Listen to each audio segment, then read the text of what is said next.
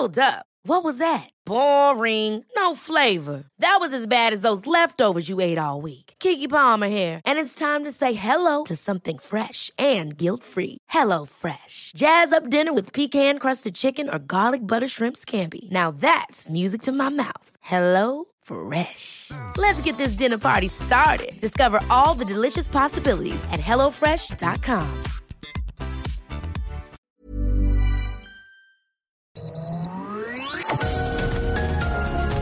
Heraldo Media Group presenta Sergio Sarmiento y Lupita Juárez. Información veraz y oportuna con un toque personal y humano. Por El Heraldo Radio, donde la H suena y ahora también se escucha.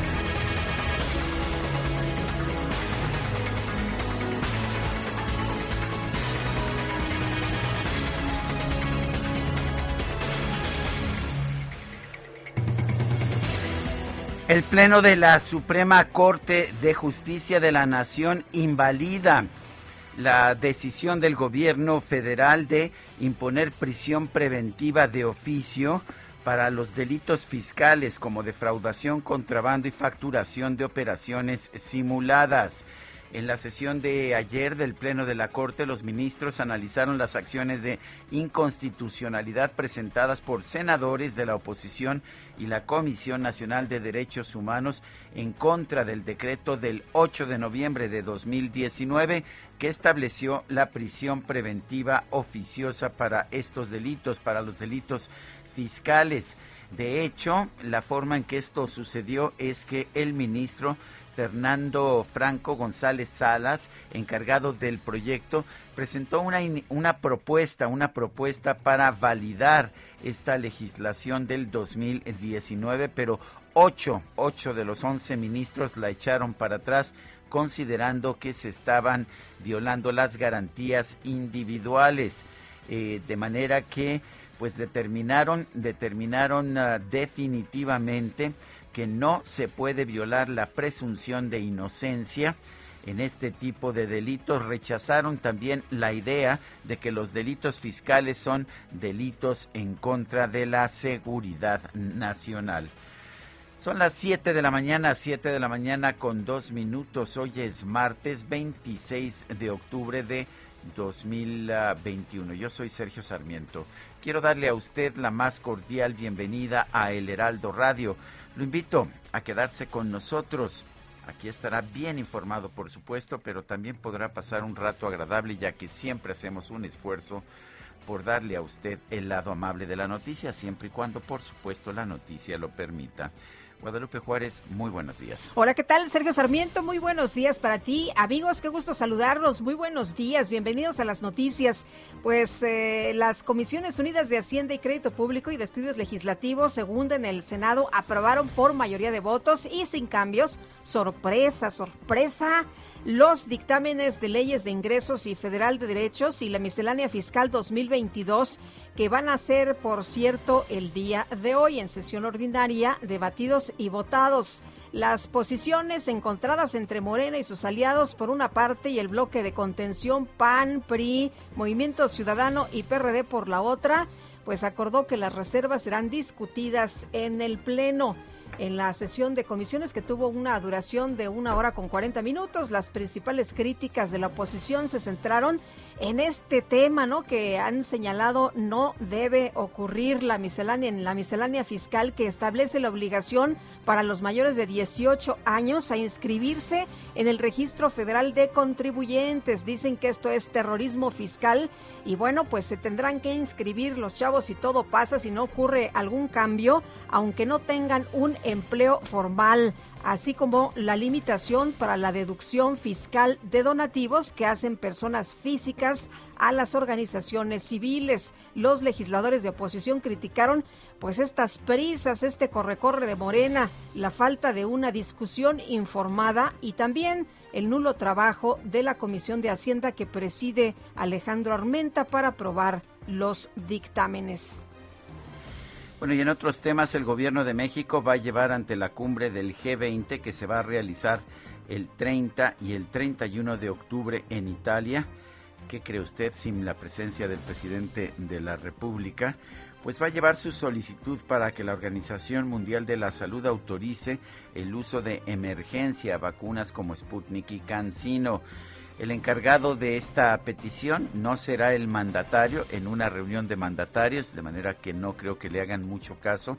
Será el secretario de Relaciones Exteriores, Marcelo Ebrard, quien dijo que en su momento México se pronunció a favor de que los países avalaran las vacunas que reconoce la Organización Mundial de la Salud. Ahora planteará que la organización otorgue su autorización a biológicos que se han aplicado en más de 80 países del mundo para inmunizar contra el COVID-19. La segunda fase con la OMS es que la conveniencia de que no pase más tiempo con vacunas que se están utilizando en millones de personas en un número de países que exceden el número de 80, es decir, qué caso tiene prolongar los procesos de aprobación si hubiese motivo para frenar esas vacunas, ya se debió haberse dado a conocer hace tiempo, es lo que dice es lo que dice el canciller. El presidente de la República, Andrés Manuel López Obrador, envió una carta la semana pasada a Tedros Adhanom Ghebreyesus, el director general de la Organización Mundial de la Salud, para hacerle la petición de manera formal de que se aprueben las vacunas ah, que se han aplicado en México como Cancino y como la Sputnik V.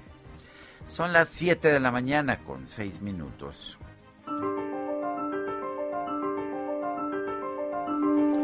Bueno, y vamos a la frase del día. Una vez que tienes un panel solar en el techo, la electricidad es gratis. Una vez que hacemos verde y renovable nuestra red de electricidad, el costo de la vida disminuye. Elizabeth May.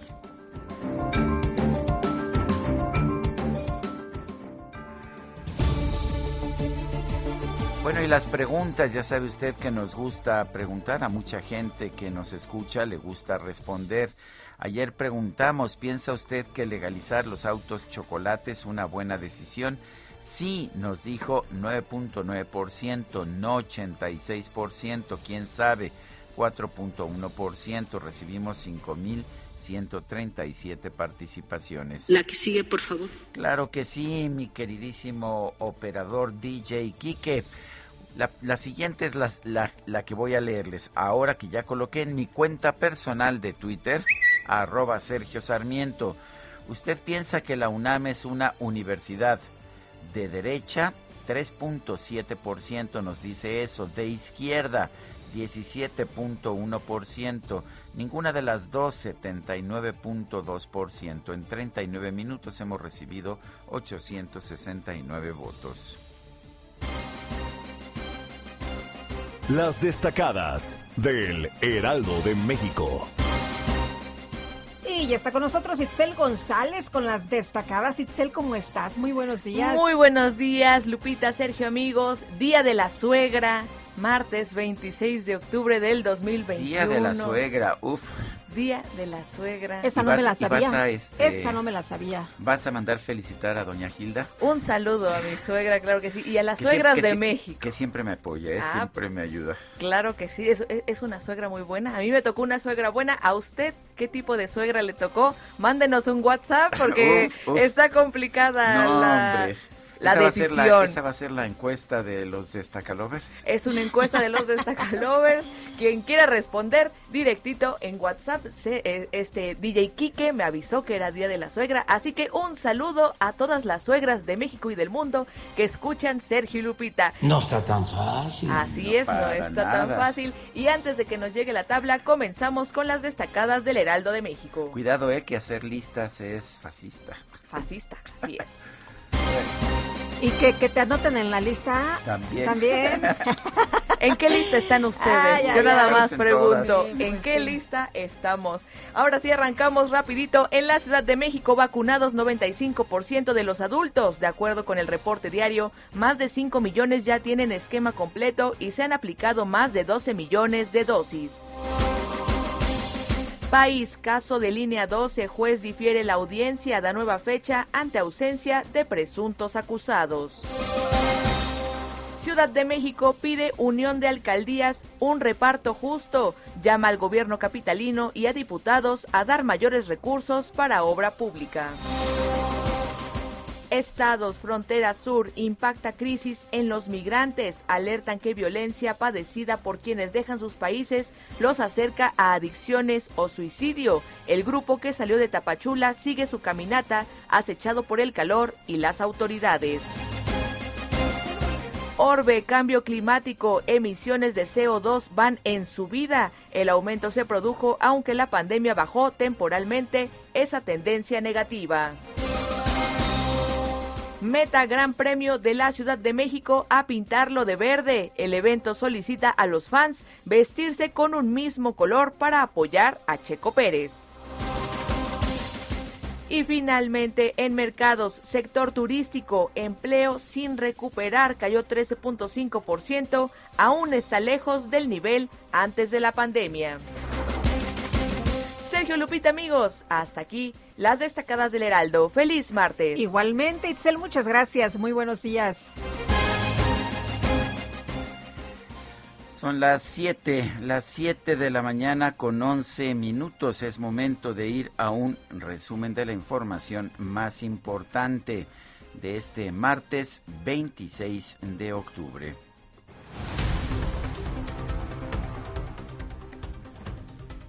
Bueno, y fíjese que en una sesión que duró menos de dos horas, las Comisiones Unidas de Hacienda y de Estudios Legislativos Segunda del Senado aprobaron los dictámenes de la miscelánea fiscal, la Ley Federal de Derechos y la Ley de Ingresos 2022. La oposición criticó que Morena y sus aliados hayan mostrado prisas y cerrazón para discutir los dictámenes. La senadora del PRI, Claudia Ruiz Macié, pidió dar más tiempo al debate. La proyección de crecimiento económico está demasiado optimista, creo que todos sabemos. No se acompaña de una proyección eh, de un programa fiscal integral para la reactivación económica. Tampoco se establecen significativamente eh, metas de inversión pública que pudieran ayudar a esta reactivación económica. Y el coordinador del PAN en la Cámara de Diputados, Jorge Romero, aseguró que el proyecto de presupuesto alterno de la coalición Va por México es viable y moderado porque busca reasignar solo el 2% de los recursos.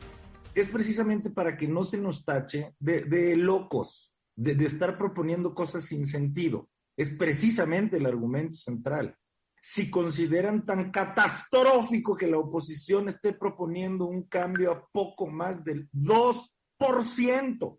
No es el 25, el 45% como para que cualquiera pudiera decir, están locos en la oposición.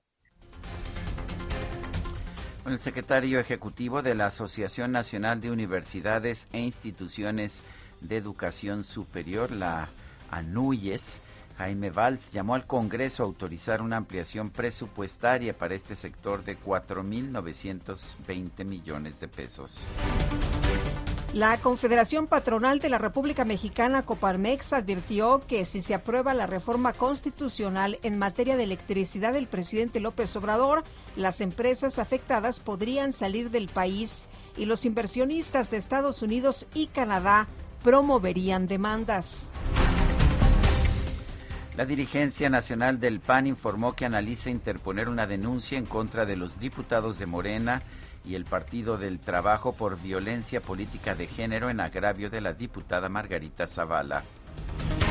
La vicecoordinadora del PAN en el Senado, Kenia López, advirtió que sería miserable que los ataques del presidente López Obrador contra la UNAM tengan el objetivo de imponer a alguna persona cercana al frente de esa casa de estudios estos ataques a la universidad, esta denostación a la comunidad universitaria. Hoy es increíble, ¿no? Que el presidente de la República hoy haya hablado de porros. Es increíble la forma en la que violenta a los universitarios. Si todo este circo lo está haciendo para que él quiera, digamos, definir, quiera poner a sus títeres y los quiera manejar a su antojo en la universidad, es verdaderamente una vergüenza y es miserable. La, universidad está antes de López Obrador y estará después de López Obrador. La Suprema Corte de Justicia de la Nación admitió a trámite una acción de inconstitucionalidad promovida por diputados del PAN, el PRI y el PRD en contra de la ley de revocación de mandato. El gobernador de Puebla, Miguel Barbosa, aseguró que en su estado no se van a destinar recursos públicos para beneficiar al presidente López Obrador en la consulta de revocación de mandato. Bueno, y el gobernador de Puebla, Miguel Barbosa, aseguró que, ah, como, como lo decías, vamos con otros temas. La Suprema Corte de Justicia declaró inconstitucionales los apartados de la Ley de Seguridad Nacional y del Código Nacional de Procedimientos Penales que establecían la prisión preventiva oficiosa para delitos fiscales como defraudación, contrabando y facturación de operaciones simuladas o inexistentes. Y la Secretaría de la Función Pública informó que durante este sexenio ha presentado más de 750 denuncias penales remitido 1.095 expedientes al Tribunal Federal de Justicia Administrativa y ha impuesto 8.228 sanciones por posibles faltas de servidores públicos. Este lunes comenzó la audiencia de 10 exfuncionarios acusados de homicidio, lesiones y daño a la propiedad por el desplome de la línea 12 del metro de la Ciudad de México. La jefa de gobierno de la Ciudad de México, Claudia Sheinbaum, rechazó que el ex titular de la Secretaría de Desarrollo Social, Rosario Robles, sea víctima de una venganza política, ya que es clara su participación en la estafa maestra. No estoy de acuerdo, ahí está la estafa maestra. Pues es, fueron los mexicanos por la corrupción quienes lo denunciaron. Pero señala que otros corruptos están en la calle y yendo a comer a restaurantes. Pues Ella tenía que estar libre porque así se lo determinó un juez y lo rechazaron esta, mm. este amparo. El tema aquí es que hay eh, probada, inclusive por periodistas aliados, una estafa que se realizó. Curiosamente, eh, Rosario Robles no ha sido acusada ni de haberse beneficiado ni de haber orquestado la estafa maestra. Se le acusa de omisión, de no haberse percatado que las universidades públicas que recibieron el dinero lo gastaron mal, pero bueno. Es un, no, es una víctima, es lo que dice la doctora Sheinbaum. El gobernador de Nuevo León, Samuel García, informó que en la investigación sobre las finanzas de agua y drenaje estatal se detectó la compra de entre 80 y 90 automóviles de lujo por parte de una mafia a cargo de exfuncionarios.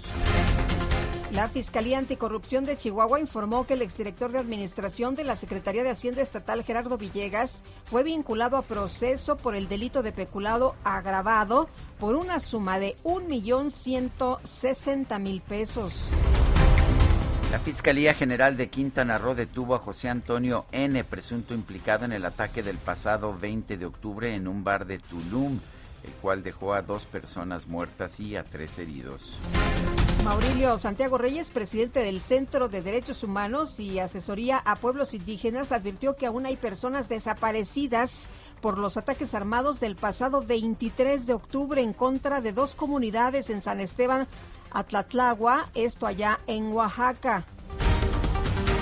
Bueno, en Querétaro, elementos del Instituto Nacional de Migración retuvieron a 100 migrantes indocumentados que eran trasladados en un autobús. Tres uh, sujetos fueron detenidos y acusados de tráfico de personas los abogados de Joaquín El Chapo Guzmán presentaron nuevos argumentos ante una corte de apelaciones de los Estados Unidos para que se anule la sentencia de cadena perpetua impuesta a su cliente en julio del 2019.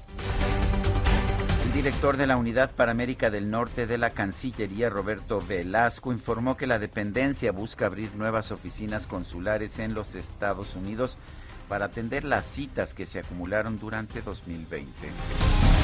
La Comisión Nacional del Agua informó que este lunes el huracán Rick se degradó a depresión tropical durante su paso por el estado de Michoacán. La Secretaría de Protección Civil de Guerrero informó que el paso del huracán Rick causó el desbordamiento de cinco ríos, el cierre de una carretera, la caída de más de 100 árboles y dejó además 52 casas dañadas. En su reporte diario sobre la pandemia, la Secretaría de Salud Federal dio a conocer que este lunes se registraron 150 muertes por COVID-19 en México, así como 1.121 casos confirmados. El canciller Marcelo Ebrard aseguró que México va a llevar a la cumbre del G20 la exigencia de que la Organización Mundial de la Salud apresure la autorización de las vacunas contra el COVID-19, Sputnik V y CanSino. México no está en conflicto con la Organización Mundial de la Salud, porque a veces eso pareciera. El razonamiento que hacemos es el siguiente. ¿Esas vacunas son nuevas? No. ¿Están aprobadas en cuántos países? 85. ¿Esas vacunas no se han aplicado? No, sí. ¿Cuántas personas? Millones de personas. Entonces, pensamos que la posición de México, pero seguramente de varios países del mundo, va a ser que conviene que terminen sus procesos técnicos lo más pronto posible. Alberto Hegevich, el director médico de AstraZeneca México, informó que para 2022 esta farmacéutica va a tener lista una versión reforzada de su vacuna contra COVID-19 con mayor eficacia ante las nuevas variantes del virus. Bueno, este lunes el gobierno de China comenzó la aplicación de la vacuna contra el COVID-19 en niños mayores de tres años. Aquí seguimos discutiendo, ¿no? Pero allá en China los mayores de tres años ya están recibiendo esta inmunización. Aquí seguimos pensando que no, que mejor después, que para qué, que no tiene sentido. En fin, YouTube suspendió por una semana la cuenta del presidente de Brasil, sí, de Jair Bolsonaro, Ay, este señor que ya sabes cómo, cómo dice de esta sarta de tonterías a veces por publicar un video en el que asocia a la vacuna contra el COVID con el SIDA. En información deportiva, este martes arranca la Serie Mundial entre los Astros de Houston y los Bravos de Atlanta. Y el Huesca de la Segunda División de España anunció la salida del director técnico mexicano Ignacio Ambriz, quien estuvo en el banquillo solo 12 partidos.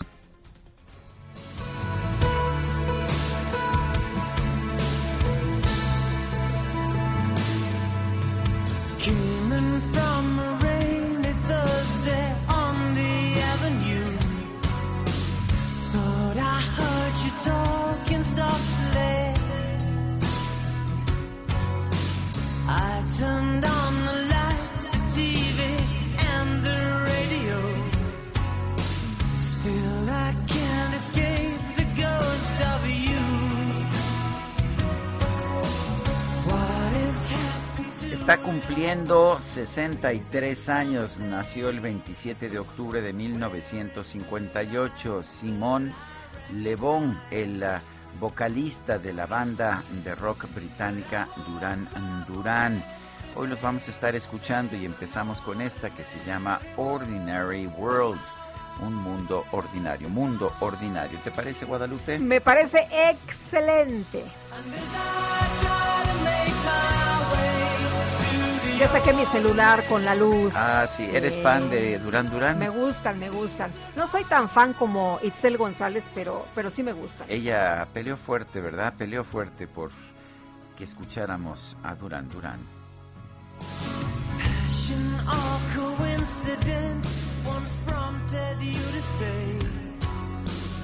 Bueno, son las 7 de la mañana, 7 de la mañana con 23 minutos. Les recuerdo nuestro número de WhatsApp es 55 2010 9647. Que nos echen un guas, nos, nos gusta escuchar sus dulces voces, por favor. Oye, dice Aurora, eh, buen día, yo lenta, pero ya yendo a trabajar. Hay días que así le pasan a uno, ¿no? Eh, ya sabes que estás pues lento pero seguro. Ahí vamos. Bueno, pues si usted está yendo a trabajar, síganos escuchando. Aquí lo vamos a tener bien informado. Le recuerdo que nos puede nos puede seguir en Twitter en la cuenta arroba Sergio y Lupita. También le recomiendo seguir la cuenta de este grupo, este grupo informativo de los más importantes de México en muy poco tiempo, arroba Heraldo de México. Regresamos en un momento más.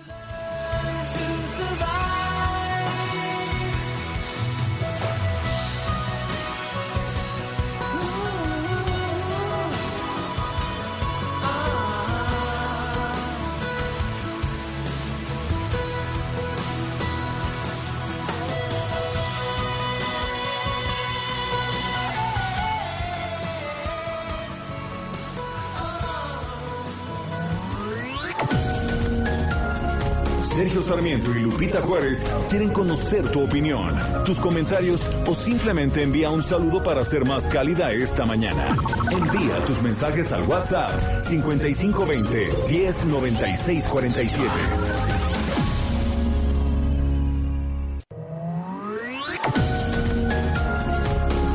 Continuamos con Sergio Sarmiento y Lupita Juárez por El Heraldo Radio.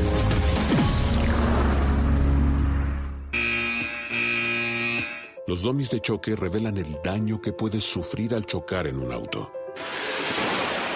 Reciben impacto tras impacto para evaluar qué autos nos protegen mejor. Solo los domis resisten choques. Tu familia no. ¿Sabías que en México se vendieron más de un millón y medio de autos de baja seguridad entre 2015 y 2020. Con autos más seguros y mejor información para los consumidores, se evitarían más de 5.000 muertes cada año. Exijamos autos más seguros para México. Infórmate en www.quetanseguroestuauto.org. Como hoy, pero de 1885, el destacado científico Luis Pasteur dio a conocer su vacuna contra la rabia. Informó los resultados a la Academia Francesa de Ciencias. En su informe detalló cómo diferentes estudios y experimentos le permitieron descubrir un método profiláctico que había tenido éxito en perros. El método consistía en desarrollar una fuente constante de virus mediante trozos de médula espinal de un perro rabioso, después inocular a través de la trempanación en el cráneo de un conejo y luego propagarse hasta que el virus fuese virulento. Con todo el material descubierto, los científicos involucrados desarrollaron más vacunas contra otras enfermedades. También se creó una institución llamada Luis Pasteur, cuya finalidad era estudiar enfermedades infecciosas y las posibles curas para cada una.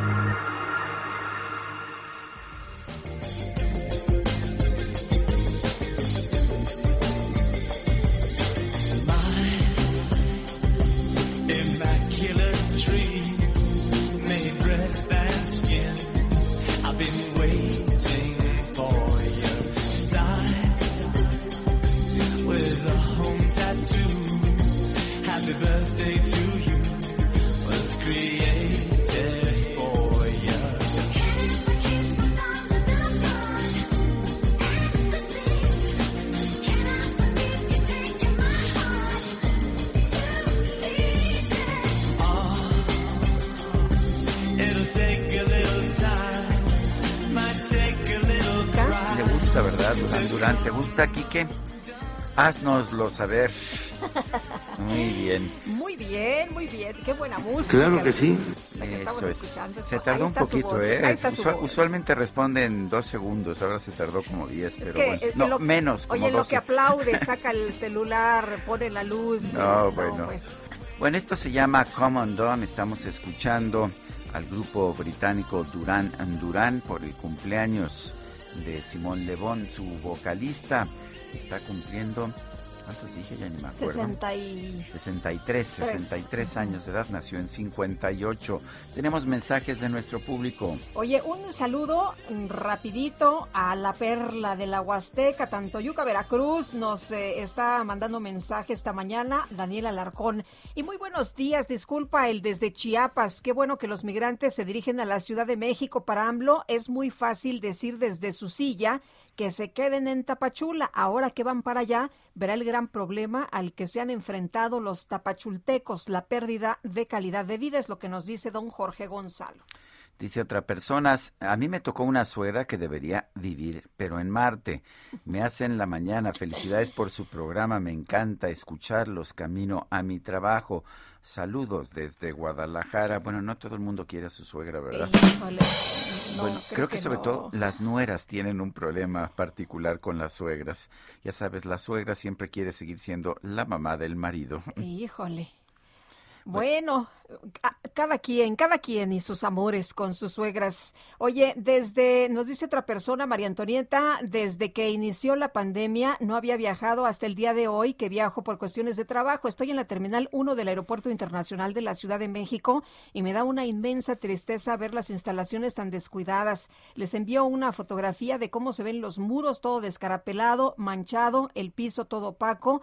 Dice, nada que ver con un aeropuerto de primer nivel. Tengan un día maravilloso. El otro día se hizo viral, ¿no? Una fotografía hasta de una rata que andaba por ahí. Sí, bueno, y el tema es este. Se paga un impuesto, una tasa de uso de aeropuerto muy elevada, de las más elevadas del mundo, la que se paga en el Aeropuerto Internacional de la Ciudad de México, pero ese dinero no se está yendo al aeropuerto, ese dinero se está yendo pues para pagar el deudón que quedó por la cancelación del nuevo aeropuerto internacional de México de Texcoco. Es que nos gusta tirar el dinero, ¿no? Tenemos tanto que como, como para qué invertirlo, mejor lo tiramos. Oye, Sergio, y quiero enviar un saludo muy especial a la comunidad eh, eh, de, Austria en México. Hoy es el Día Nacional de Austria y enviar eh, pues una felicitación a ellos y también a la embajadora Elizabeth Kejerer que pues está llegando, tiene apenas poquito aquí en México, así que bienvenida y felicidades, felicidades a Austria en este Día Nacional. En conferencia de prensa, el subsecretario de Salud, Hugo López Gatel, anunció que el próximo viernes se dará cierre a la campaña de vacunación contra el COVID-19, habiendo cumplido la meta tal como lo, hemos, como lo hemos contemplado desde hace muchos meses. Y el próximo viernes termina la campaña y ahora... Eh, porque pues falta gente por vacunar, faltan eh, menores. ¿te acabas de vacunar con la primera dosis, no? No, con la segunda. ¿Con la segunda ya te vacunaste? ¿Ya, ya tienes las dos dosis? y Aquí ya todo el mundo tiene las dos dosis. Pero hay gente que no se ha vacunado y bueno... Ah. Sí, bueno, pues ah, bueno, vamos a escuchar lo que dijo el subsecretario Hugo López Gatel. En este momento quedan ya solamente algunos municipios de la zona norte del estado de Puebla por concluir. Esto ocurrirá hoy mismo y mañana concluirá Ecatepec. Lo que nos hace pensar que rumbo al viernes tendremos un muy buen cierre, habiendo cumplido la meta tal como lo hemos contemplado desde hace muchos meses. Estamos planeando tener eh, este cierre, esta presentación del cierre en la conferencia matutina que nos ha dado la oportunidad el presidente de hacerlo el viernes próximo, donde estaremos en el estado de Campeche. Y dado que hay dos entidades federativas que han tenido el mejor avance, ojalá que nos puedan acompañar sus mandatarias y mandatarios, son la Ciudad de México, la jefa de gobierno, Claudia Sheinbaum, que ha tenido el avance más rápido de la vacunación. En la Ciudad de México ya con las dos dosis. Esto terminará también ya con las dos dosis esta misma semana. Y el otro estado es Baja California, donde hubo un operativo especial, recordarán, en la zona fronteriza, y esperemos que el gobernador Onilla también pueda acompañarnos en Campeche el próximo viernes. Pues es lo que dice el subsecretario Hugo López Gatel. En otros países del mundo, por ejemplo, allá en los Estados Unidos, eh, continúa, continúa la campaña de vacunación, siguen buscando que la gente se vacune y pues solamente tienes que ir a una farmacia y escoges la vacuna que te quieres poner. Aquí pues tenemos un problemón porque hay millones de mexicanos vacunados con vacunas que no están siendo reconocidas por otros países y esto pues puede dificultar sus viajes, puede hacer que la gente trate de vacunarse eh, con combinaciones no autorizadas, en fin, muy, muy complicado. Pues sí, y allá, por ejemplo, se promueve el uso de la vacuna, se promueve la vacunación también entre menores, se está buscando que haya vacunación a, los niños. Oye, y Lupina CL en Twitter nos dice, buenos días, padeciendo la indefensión como ciudadana, ¿cuándo van a corregir el certificado de vacunación? Nadie en este gobierno se hace responsable, es lo que nos comenta. Y la neta del planeta nos dice, buenos días, aquí en Costa Rica se volvió obligatorio la vacunación COVID. En una semana solo podrás entrar en cualquier establecimiento con el código QR y a partir del mes de noviembre la gente que no se ha vacunado podrá perder su empleo sin responsabilidad patronal. Son las 7.39. En Soriana, el ahorro es para todos con la oferta de cada día. Hoy martes 26, dale lo mejor a tu familia, aprovechando que el kilo de pollo entero está a solo 37.90. Hasta 3 kilos por cliente. Soriana, la de todos los mexicanos. Aplican restricciones. Aplica en Hiper y Super. Bueno, y las Comisiones Unidas de Hacienda y Crédito Público y de Estudios Legislativos Segunda del Senado avalaron en lo general el paquete económico 2022 que contempla los dictámenes de Ley de Ingresos, Ley Federal de Derechos y Miscelánea Fiscal sin ningún cambio. Y Misael Zavala, hoy habrá discusión, pero parece que las cosas van a pasar así como lo quiere Morena. Cuéntanos, buenos días. Buenos días, Lupita. Buenos días, Sergio. Efectivamente, Lupita, pues hoy habrá discusión alrededor de las 10 de la mañana. Iniciará esta discusión sobre el paquete de ingresos del año 2022. Y ayer en las comisiones en menos de dos horas y sin mover una sola coma la minuta que envió San Lázaro, Morena prácticamente aplicó la planadora en las comisiones del Senado para avalar este paquete de ingresos para el año 2022. En las comisiones de Hacienda y Estudios Legislativos Segunda, Morena, Verde Ecologista, también el Partido del Trabajo y Encuentro Social dieron la mayoría de votos con 18 senadores a favor, mientras que el PAN, PRD, MC, el PRI y el Grupo Plural, que ahora se suma, no pudieron frenar la minuta con 11 votos en contra. El dictamen mantiene medidas que han generado controversia, como la inscripción de los mayores de 18 años de edad al registro federal de contribuyentes y también limitar la deducción de aportaciones a donatarias. Durante esta, durante esta breve discusión de dos horas en las comisiones, la oposición criticó duramente que Morena y aliados conviertan al Senado prácticamente en una oficialía de partes del gobierno federal, ya que no permitieron ninguna modificación y la minuta fue avalada tal como la aprobó la Cámara de Diputados. El senador Gustavo Madero estrenó al grupo parlamentario plural con una fuerte postura en contra del proyecto, ya que criticó que el gobierno federal tiró la toalla y desistió en echar a andar una reforma fiscal de gran calado. El senador morenista Félix Salgado Macedonio respondió y le recordó a la oposición imágenes como la Roque Señal, en la que el PRI y PAN daban los votos para aumentar impuestos, lo cual, según el legislador morenista, en la actual administración no ha sucedido. Este proyecto avala un transitorio también para que se regularicen los autos chocolate en siete estados de la frontera norte y se usen los recursos que se obtengan de esta regulación para pavimentación de las entidades. Este proyecto subirá al Pleno del Senado hoy y se espera una larga discusión, ya que eh, la oposición ha anunciado que presentará más de 500 reservas.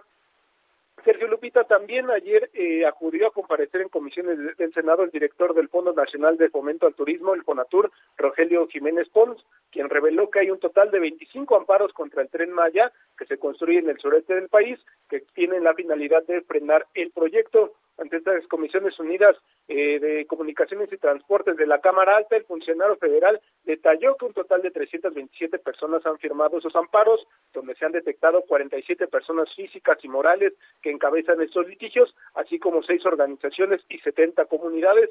Según Jiménez Pons, la finalidad de los amparos es frenar este proyecto, ya que hay personas que no están de acuerdo con su construcción. Eh, como parte de esta glosa del tercer informe presidencial en el Senado, director del Fonatur explicó que el gobierno federal desarrolla el proyecto de rescate al sureste para reducir la desigualdad, el cual contempla eh, pues cuatro proyectos, Sembrando Vida, el corredor, corredor interoceánico, la refinería de Dos Bocas y el Tren Maya. Así que la información, Sergio Lupita. Muy bien, muchas gracias, Misael. Gracias, buenos días. Buenos días. El diario británico Financial Times eh, mostró una encuesta de popularidad entre los líderes del mundo en la que el presidente Andrés Manuel López Obrador ocupa el segundo lugar.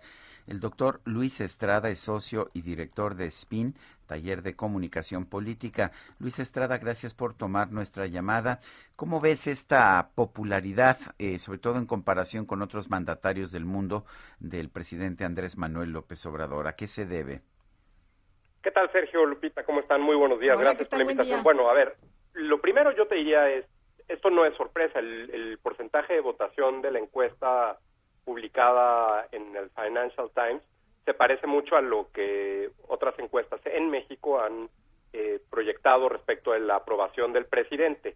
Y cuando el presidente López Obrador muestra en comparación con otros países cómo está su popularidad, en efecto, normalmente está entre los primeros cinco o seis mandatarios del mundo. ¿Qué, ¿Cuál tendría que ser el, realmente el análisis de estos temas? Hay encuestas que hacen diferentes eh, mediciones eh, en diferentes países y que comparan las encuestas en diferentes países. Y, por ejemplo, el Latino Barómetro eh, y otros.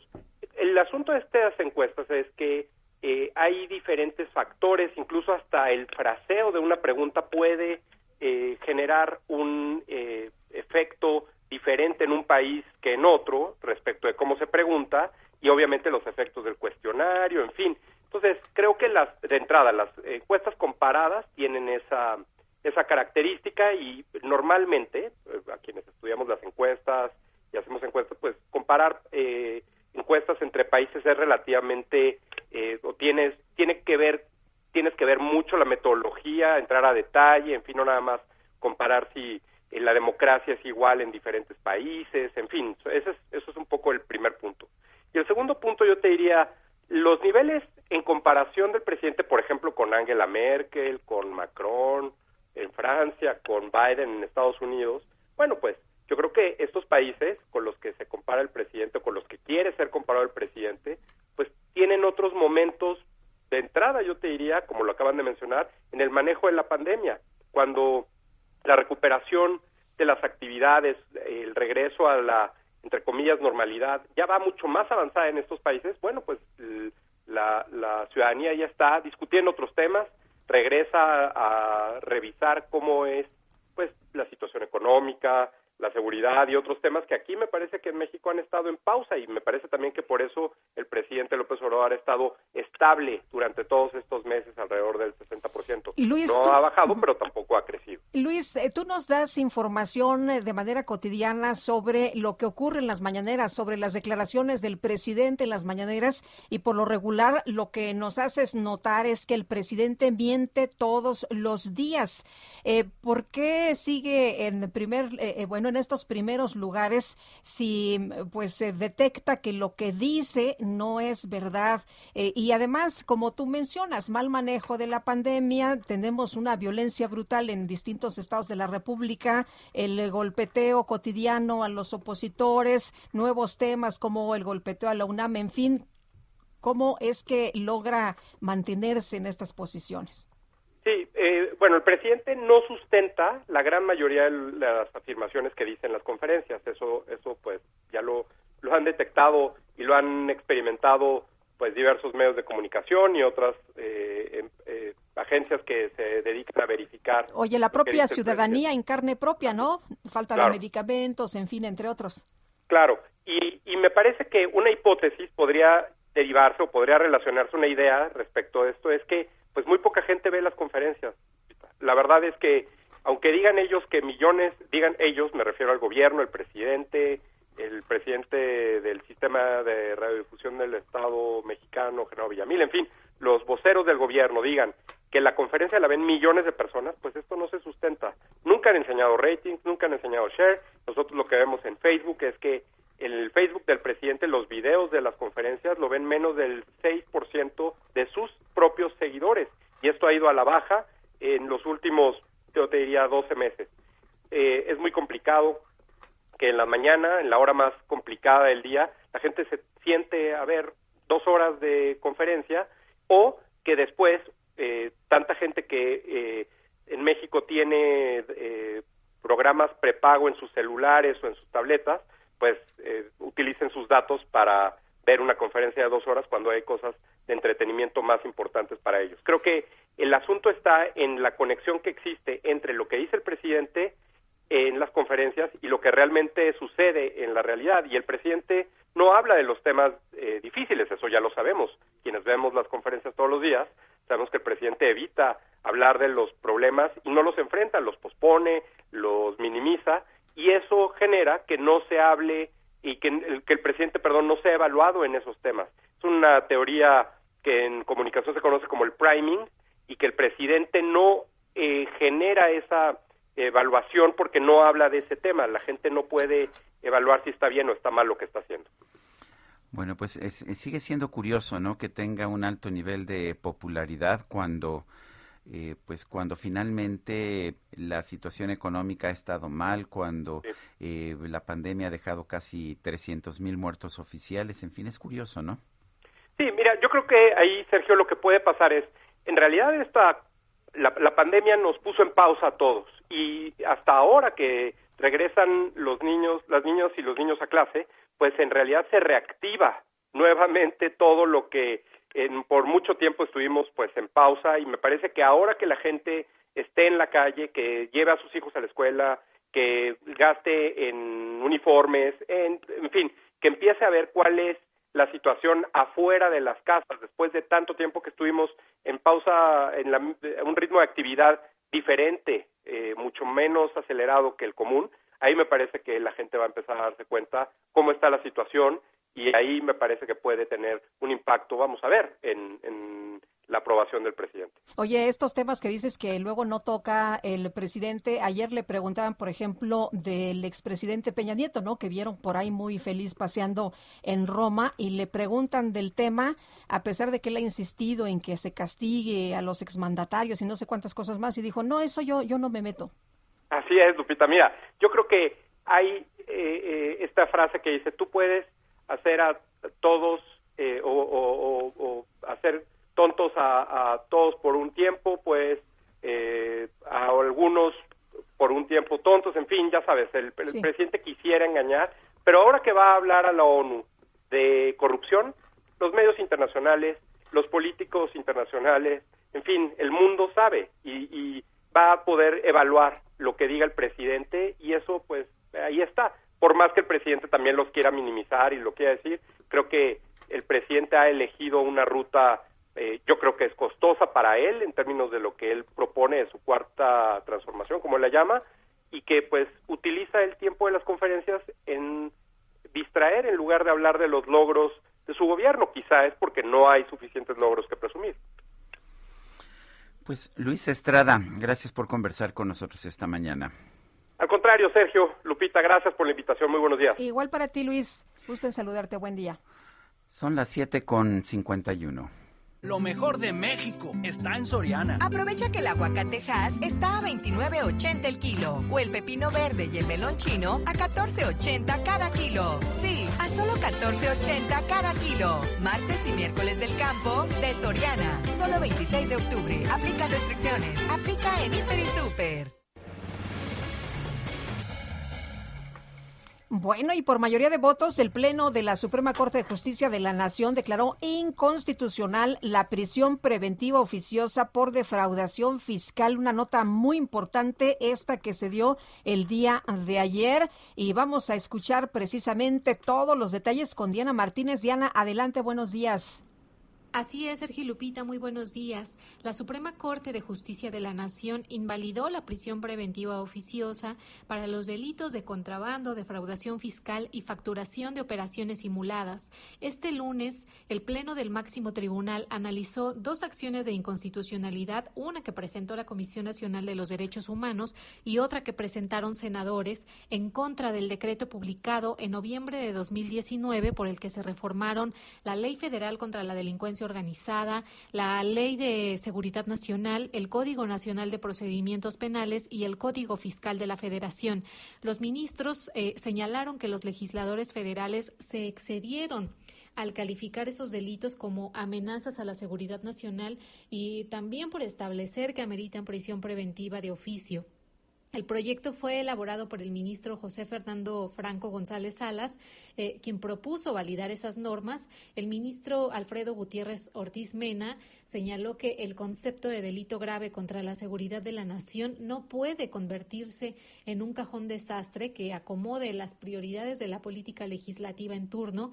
Y el ministro presidente Arturo Saldívar destacó que la prisión preventiva oficiosa es una sentencia adelantada. Eh, en el caso de la ministra Margarita Ríos Farjat, ella votó a favor del proyecto, eh, pero destacó que no se trata solo de delitos fiscales, pues son un peligro para la seguridad nacional por las redes inmersas que trascienden las fronteras y también por las cantidades de dinero que circulan y que se relacionan también con actos de corrupción.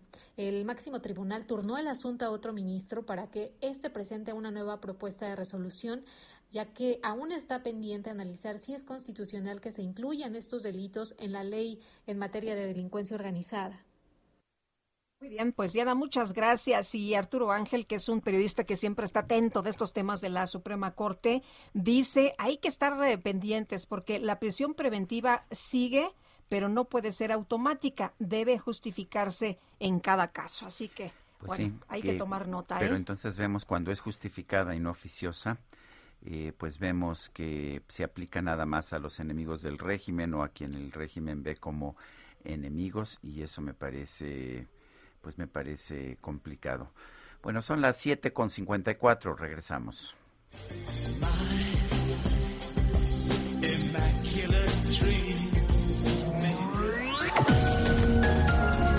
Sergio Sarmiento y Lupita Juárez quieren conocer tu opinión, tus comentarios o simplemente envía un saludo para ser más cálida esta mañana. Envía tus mensajes al WhatsApp 5520 109647.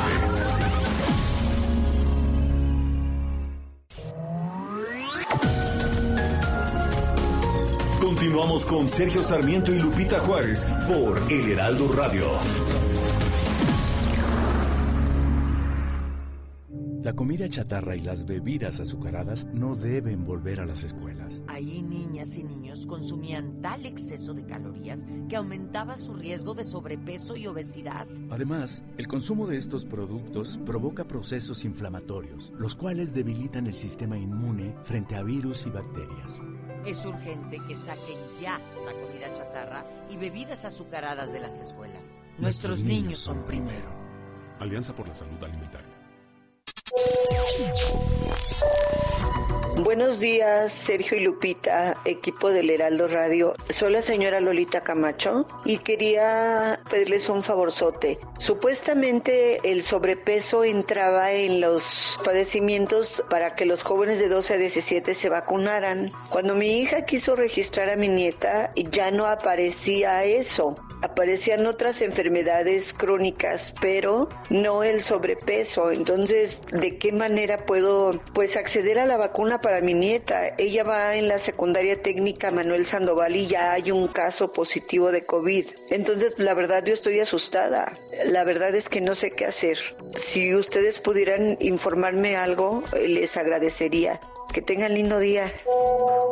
Increíble tema el de Durán Durán con el que empezaron esta mañana. Es mi favorito, me han hecho el día. Saludos a mis comunicadores favoritos de parte de Edna Mora de la Ciudad de México.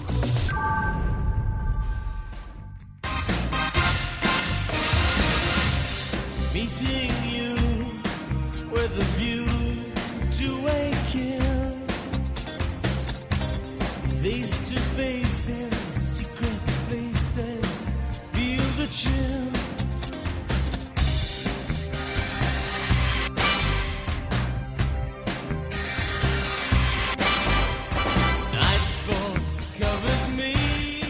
Seguimos escuchando música de Durán Durán en el cumpleaños del vocalista Simón Lebón. Esto se llama A View to a Kill, una vista para un asesinato, para una muerte. A View to a Kill.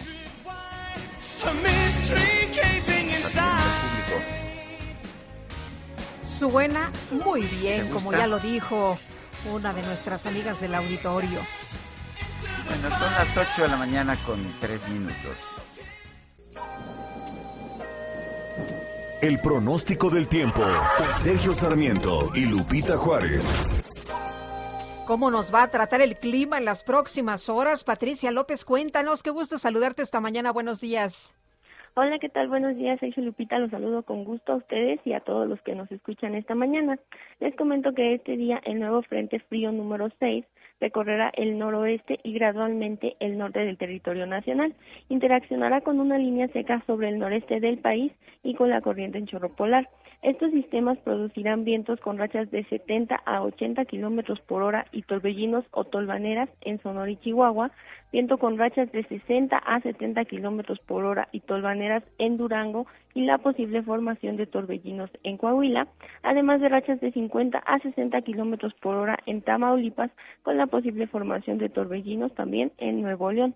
Por otro lado, el desplazamiento de la onda tropical número 39 al sur de las costas de Oaxaca y Guerrero generará chubascos y lluvias puntuales fuertes con descargas eléctricas en el sureste y sur de México, además de que el ingreso de humedad del Océano Pacífico, Golfo de México y el Mar Caribe originarán chubascos y lluvias puntuales fuertes con descargas eléctricas en el oriente y occidente del país. Por último, Sergio Lupita, en la Ciudad de México se pronostica cielo parcialmente nublado por la mañana y el incremento de la nubosidad durante la tarde-noche, con la probabilidad de algunas lluvias aisladas. La temperatura máxima estimada es de 24 a 26 grados centígrados y la temperatura mínima para mañana al amanecer entre 12 y 14 grados centígrados. Sergio Lupita, este es el reporte meteorológico desde el Servicio Meteorológico Nacional. Regreso con ustedes. Gracias, muy buenos días. Hasta luego, Patricia. Hasta luego. El presidente Andrés Manuel López Obrador ha dedicado pues un tiempo importante en sus últimas conferencias de prensa y en otras presentaciones a cuestionar a la Universidad Nacional Autónoma de México, una institución que dice pues está dominada por lo más retrógrada que es una institución ah, que se ha vuelto neoliberal. Tenemos en la línea telefónica al doctor Diego Valadez. Él es investigador del Instituto de Investigaciones Jurídicas de la UNAM. Diego, gracias por tomar esta llamada. Eh, ¿Piensas que la UNAM es de izquierda, de derecha, neoliberal, eh, conservadora? ¿Qué, ¿Qué opinas? ¿Es, ¿Es retrógrada la Universidad Nacional? Gracias, eh, Sergio, por darme esta oportunidad de conversar y con Lupita y con el público que sigue este programa. De ninguna manera comparto esa posición que, a decir verdad, me resulta difícil entender las razones por las cuales el presidente de México la planteó. Tradicionalmente había habido un gran respeto por parte de los presidentes de la República, lo mismo los que se consideran conservadores que los que se consideran liberales. Y lamento que en este punto ya no sea como antes. La expresión del presidente, desde luego, es una generalización profundamente injusta, pero en el supuesto de que tuviera razón, de que en la universidad estén presentes profesores, eh, personal administrativo y estudiantes que tengan ideas que puedan ser consideradas conservadoras. Es su derecho constitucional y una de las características de la universidad y de todas las universidades es precisamente ser espacios de libertad. Y esto, Sergio, viene así desde la Edad Media. Justamente fue la característica que permitió transitar de la Edad Media al Renacimiento, generar un conocimiento plural, negar que haya pluralidad en el conocimiento y en la docencia en el siglo XXI es eh, literalmente ir contra la historia. Me tiene desconcertado, me tiene preocupada a toda la comunidad universitaria del país y en particular a la de la UNAM. Doctor, eh, se ha mencionado que ya no eh, salen de la universidad abogados, gente preparada que ayude a, la comunidad, que ayude a la sociedad. ¿Está usted de acuerdo con esto? No, de ninguna manera, es exactamente lo contrario. Si en algún lugar del país se discuten los derechos de la comunidad LGTBQ, de los derechos sexuales y reproductivos en general, del matrimonio entre parejas homosexuales, eutanasia, desigualdad, democratización, que es un tema que todavía tenemos pendiente en el país, de la defensa del ambiente, de la lucha contra la corrupción. Si en algún lugar se debaten estos temas con intensidad, es en las universidades y de manera muy especial en la que yo estoy involucrado, en la UNAM. Justamente el pensamiento crítico, pero también constructivo, porque no solamente se critica, también se proponen soluciones, es una de las características de la UNAM y es lo que identifica a nuestros estudiantes desde el momento mismo en que ingresan y por eso hay tal cantidad de solicitantes para formar parte de la educación en bachillerato y en licenciatura y por supuesto en posgrado. Yo creo que estas generalizaciones que son muy peligrosas, eh, más que creo, estoy convencido, y lamento tener que advertirlo desde este momento, pero si no hay una corrección oportuna y enfática por parte del presidente, habrá muchas personas que le tomen la palabra dentro de la comunidad universitaria y que pasen de los dichos a los hechos y que comiencen a perseguirse dentro de la universidad aquellos a quienes se considera que no forman parte de la corriente de pensamiento único que se está planteando. Esto significa que no solo estará en riesgo la institución como tal, sino que también estarán en riesgo su patrimonio, expuesto a ser eh, vandalizado, y estará en riesgo el personal universitario. Hasta este momento el país está polarizado, pero todavía no entramos a lo que se considera o se identifica como lucha formal entre quienes piensan diferente. Y no estamos lejos de eso si no se atenúa el eh, ritmo de crisis eh, verbal que estamos viviendo. De los dos lados, por otra parte, Lupita, porque también de ida y tanto de ida como de regreso estamos escalando la adjetivación. Creo que es el momento en el que todos pongamos un alto a la adjetivación por parte de los universitarios. Esta es una responsabilidad que todos tenemos que asumir. Nosotros no podemos contestar los adjetivos con otros adjetivos. Los adjetivos no son razones y las razones nos incumben a los universitarios y espero que también las hagan suyas las autoridades políticas del país. Bueno, pues eh, lo que nos señala es realmente de, tomar en cuenta grave, ¿no? El peligro que haya una persecución entre los propios universitarios, esta situación que eh, pues se polariza y que vemos en la sociedad. Doctor, eh, ¿ve usted que se quiera poner o imponer un nuevo modelo de las universidades públicas en el país, empezando por la UNAM, o imponer un nuevo rector con esto que está haciendo el presidente? Si el tema fuera un nuevo modelo eh, una, una personalidad determinada para la rectoría, eh, esto sería excesivo. Lo que estamos viendo es un desbordamiento verbal que trasciende las características de que pueda ser rector de la universidad o que va más allá de lo que pueda buscarse como modelo de educación universitaria.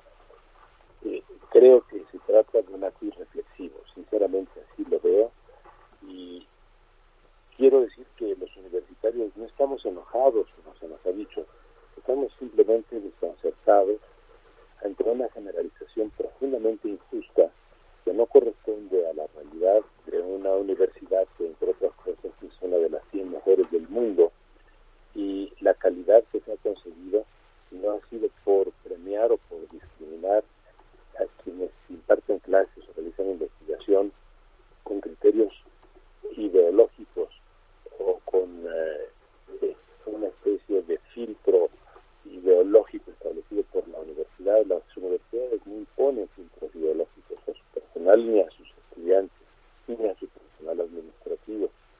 De manera que el, eh, problema va más allá de eso que estamos queriendo racionalizar y lo que se trata es un, de un modelo explicativo de un personaje en la rectoría. Yo creo que se trata de un impronto que ha venido a acelerar aumentando y acentuando en la medida que se ha encontrado que del otro lado también hay expresiones eh, retóricas muy críticas, creo que todos tenemos que bajar el, nivel de verbalización, la adjetivación verbal y pasar a la racionalización. Yo entiendo que una de las preocupaciones del gobierno consiste en multiplicar la oferta educativa. Y estoy de acuerdo con ella, le estamos todos los universitarios. Lo único que decimos en la UNAM es que la UNAM por sí sola no puede atender lo que el Estado ha descuidado. Si se quiere atender el 100% de la demanda de educación superior, la responsabilidad es del Estado y no de la universidad. Tiene que haber más universidades en el país, pero universidades de calidad, no universidades que defrauden las expectativas de los jóvenes, como sabemos que hay algunas en las que las calificaciones prácticamente son inexistentes y los títulos se dan sin que se hayan cumplido con rigor los requerimientos académicos de estudio. Esas universidades evidentemente no están ni siquiera en los estándares, en los indicadores, en los llamados rankings de educación superior y todo lo que se hace es darle a los estudiantes una falsa expectativa de que puedan acceder al mercado de trabajo sin disponer de los conocimientos adecuados. El Estado tiene que ser serio y el tratamiento a los estudiantes, a los jóvenes mexicanos, también debe ser de seriedad. Ser competitivos no es ser conservadores. Hablar de productividad no es utilizar términos conservadores. Lo que queremos es un país mejor y mejores oportunidades para nuestros jóvenes. En eso estamos comprometidos todos, más allá de criterios dogmáticos o ideológicos. Diego Valadez, investigador del Instituto de Investigaciones Jurídicas de la UNAM y también debo decir uno de los juristas más reconocidos de nuestro país. Gracias por tomar nuestra llamada. Muchas gracias, Sergio. Muchas gracias, Lupita. Hasta luego. Gracias, doctor. Gusto en saludarlo. Y bueno, Gabriel Cuadri, el diputado, escribió en su cuenta de Twitter esta mañana, yo no estudié en la UNAM, pero estaría dispuesto a asistir a una manifestación contra López para defenderla de sus ataques. Y pregunta, ¿la van a organizar? Y bueno, ya el presidente López Obrador señaló el tuit del diputado Gabriel Cuadri, donde menciona esto, y vamos a escuchar la respuesta que dio el presidente. Ahora estaba yo viendo en las redes de que se está organizando, dice Cuadri que no estudió en la UNAM, pero que si convocan a una marcha los de la UNAM, que se sienten ofendidos porque dije de que se había derechizado la UNAM, y además lo sostengo, claro que se derechizó la UNAM en el periodo neoliberal. Este, porque no dijeron nada durante el saqueo más grande en la historia de México. Nada. También ayúdenme eh, a encontrar los libros de la UNAM durante el periodo neoliberal cuestionando la corrupción que imperó en los 36 años. A ver, ¿cuántos tratados, eh, libros, ensayos sobre la corrupción? ¿Cuántos bueno, pues seguro que después de este llamado le darán información, ¿no? La gente siempre tiene información, pues sí. Y más la UNAM que publica tantos libros sobre tantos temas con tantos puntos de vista diferentes, que a mi juicio es precisamente la fortaleza que debe tener una universidad que pueda albergar puntos de vista diferentes, liberales, o conservadores como los del presidente López Obrador, que finalmente es sumamente conservador. Y como decía el doctor Diego Valadez, ¿no? Aquí confluyen todos los puntos de vista. Eso es lo que enriquece a una casa de estudios, en fin. Vamos con el Químico Guerra cuando son las 8 con 17. El Químico Guerra con Sergio Sarmiento y Lupita Juárez.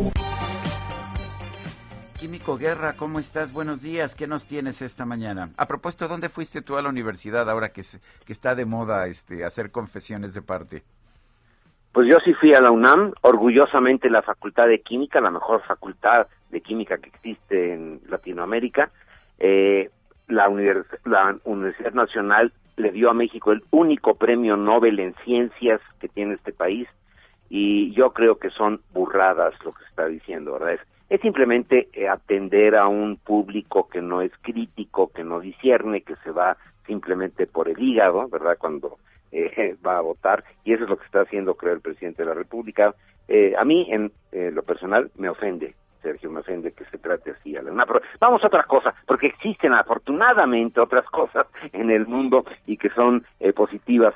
Eh, Sergio Lupita, fíjense que se está terminando la nueva edición, la edición 2021 del Premio Latinoamérica Verde. ¿Y quieren que les presuma? A ver. A ver. Bueno, pues este premio que se inició en Guayaquil, en Ecuador, que ha ido creciendo, es posiblemente ahora el premio más importante en innovación en materia de sustentabilidad en el continente, ya se convierte en el premio verde porque se hizo ya mucho más internacional. Ya no es solamente Latinoamérica, se está extendiendo este año a Estados Unidos y Canadá.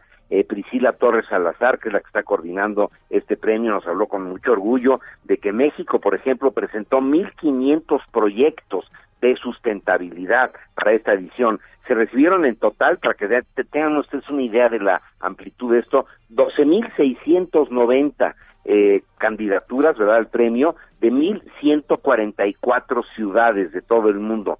Tiene una comisión técnica eh, que está tripulada por 300 expertos que se dedican, bueno, imagínense analizar 12.690 proyectos y que de aquí es un semillero para precisamente impulsar a nuestros países hacia un desarrollo más equilibrado. Yo sé que hay gente que no lo quiere, que quiere un desarrollo desequilibrado, pero eh, la gran mayoría estamos a favor de un desarrollo equilibrado y este premio que ya no es Latinoamérica Verde, sino el premio verde, y eso me da mucho orgullo, por eso lo quería presumir con ustedes. Yo he estado muy cerca de este premio desde sus inicios, he visto con mucho orgullo cómo ha ido creciendo con una enorme seriedad, con un, eh, digamos, impulso, ímpetu, con una gran alegría. Casi todos son jóvenes los que están, eh, pues, participando. He visto ganadores como un semáforo solar que salva vidas, eh, cuestiones así, ¿verdad?, que van dirigidas hacia un desarrollo sustentable de nuestras sociedades. Así que el Premio Latinoamérica Verde se convierte en el Premio Verde, el más importante del continente y ahora ya internacional, porque no solamente está con Latinoamérica, sino con Estados Unidos, Canadá, con España, y esto es un verdadero orgullo para todos nosotros. Existen eh, dificultades actualmente, lo, lo oímos permanentemente, pero también existe esta luz que se basa Sergio Lupita en la honestidad, en la en el uso de la, la honestidad de, veras, ¿verdad? No es llamada honestidad valiente, la honestidad real de que la gente sea vertical, que la gente use la razón, no las ocurrencias y que avancemos en conjunto para el bienestar de toda la sociedad. Este premio, que era Latinoamérica Verde, se convierte en el Premio Verde Internacional y esto es un motivo de orgullo para todos nosotros, Sergio Lupita. Pues como siempre, Químico Guerra, gracias por ayudarnos a ver las noticias desde este punto de vista, noticias positivas, noticias que, que sí nos llevan a mejorar la calidad de vida de nuestro país. Gracias y un fuerte abrazo. Igualmente.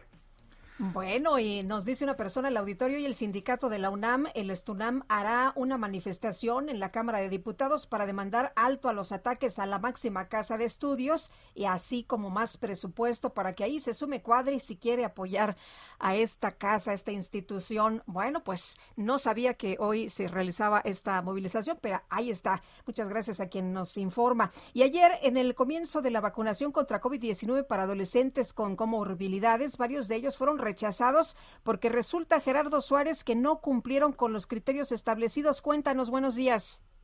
Muy buenos días, Sergio y Lupita. Ayer inició la vacunación para adolescentes con comorbilidades en la Ciudad de México, la vacunación contra COVID-19 para este grupo de edad y acudieron a dos centros principales donde se lleva esta actividad y pues nos encontramos con que varios adolescentes fueron rechazados, varias personas que llegaban por su cuenta o con sus papás a estos módulos de la Biblioteca Vasconcelos y el Centro de la Marina en la Alcaldía Coyoacán, y esto debido a que no cumplían con los diagnósticos que ha establecido la Secretaría de Salud para seleccionarlos en esta vacunación de con comorbilidades graves. En la Biblioteca Vasconcelos, por ejemplo, hasta 40% de los menores de edad que fueron llevados por sus padres no tenían alguna de las enfermedades consideradas en los criterios de selección. Así lo estimó Sandrín Rivera, quien es la responsable médica de este centro de vacunación. Comentó que llegaron adolescentes, personas de 12 a 17 años, que tenían rinitis, dermatitis o padecimientos menos graves y esto hace que no entren en los criterios contemplados, eh, estos criterios que se publicaron hace un mes en una guía y que están disponibles en la página mivacuna.salud.gov.mx. Estos criterios consisten en una lista de 42 enfermedades y condiciones de vida, entre las cuales están las enfermedades crónicas del corazón, pulmón, riñón, hígado, sistema digestivo, están los padecimientos neurológicos, diabetes, cáncer, síndrome de Down, embarazo adolescente, también están considerados dentro de esta lista y bueno, si no acudían con estas enfermedades no podían ser aceptados. Gerardo, muchas gracias por tu información. Buenos días. Buenos días. Son las 8 de la mañana con 24 minutos, 8 con 24. Guadalupe Juárez y Sergio Sarmiento estamos en el Heraldo Radio. Regresamos en un momento más.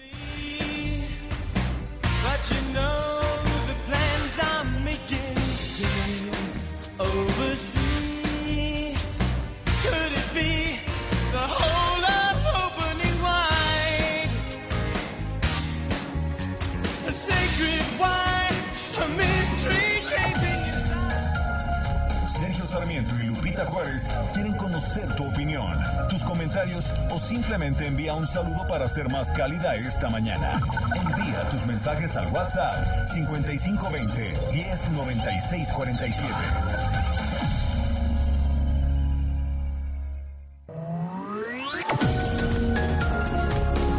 Continuamos con Sergio Sarmiento y Lupita Juárez por El Heraldo Radio.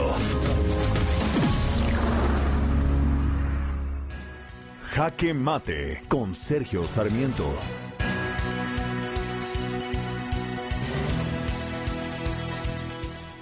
En un régimen liberal, la gran virtud de las universidades es precisamente su amplitud de criterios, el hecho de que acogen personas, profesores, estudiantes que tienen puntos de vista diferentes. Los regímenes autoritarios son distintos, quieren que todo el mundo piense igual quieren que las universidades reflejen nada más el punto de vista oficial. La verdad es que me parece maravilloso que podamos tener universidades como la UNAM, como el ITAM, como el TEC de Monterrey, como el CIDE, como todas esas universidades que han sido cuestionadas por el presidente de la República, Andrés Manuel López Obrador, por no, eh, por no seguir una línea, por no aceptar de manera ciega, simple y sencillamente, las afirmaciones que vienen de Palacio Nacional. Estoy absolutamente convencido de que una buena universidad tiene que permitir la discusión, tiene que permitir puntos de vista diferentes.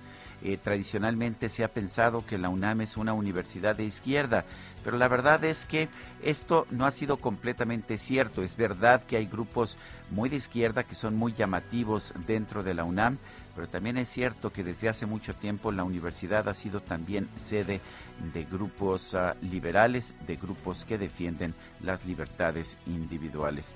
Me parece muy negativo que el presidente de la República quiera presionar a la UNAM para que tenga nada más la línea de pensamiento que viene de Palacio Nacional. Eso no es propio de un régimen liberal, es propio de un gobierno autoritario. Yo soy Sergio Sarmiento y lo invito a reflexionar.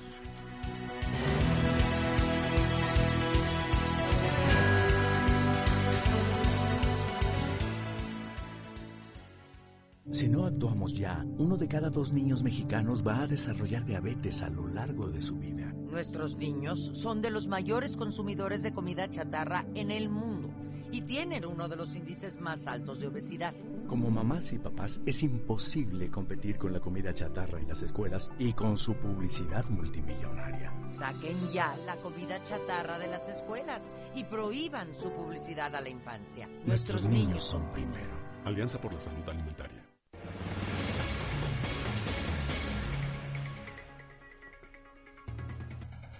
Bueno, y continuamos con la información. Vamos a platicar con la senadora del PAN, Minerva Hernández, integrante de la Comisión de Hacienda y Crédito Público del Senado. ¿Cómo está? Muy buenos días. Hola, muy buenos días, Lupita. Con el gusto de saludarlos a ti y a Sergio. Bueno, pues tenemos ya, de hecho, la aprobación en comisiones, en comisiones de los dictámenes para la miscelánea fiscal, la Ley Federal de Derechos y la Ley de Ingresos de la Federación. Eh, ¿Cómo ve usted estas, ah, pues estas, estos dictámenes y cómo ve las posibilidades de que sean aprobadas el mismo día de hoy? Con mucho gusto, Sergio. Pues primero quisiera decir que es un tema importantísimo para el buen funcionamiento del Estado mexicano. Definir el paquete económico en sus áreas de ingreso, gasto, deuda, patrimonio es fundamental y se aprueba año con año. No todo es recaudación como lo ve el gobierno de la República. A este gobierno se le olvida que también los contribuyentes tenemos derechos y pues ellos son tienen un enfoque eminentemente recaudatorio, parten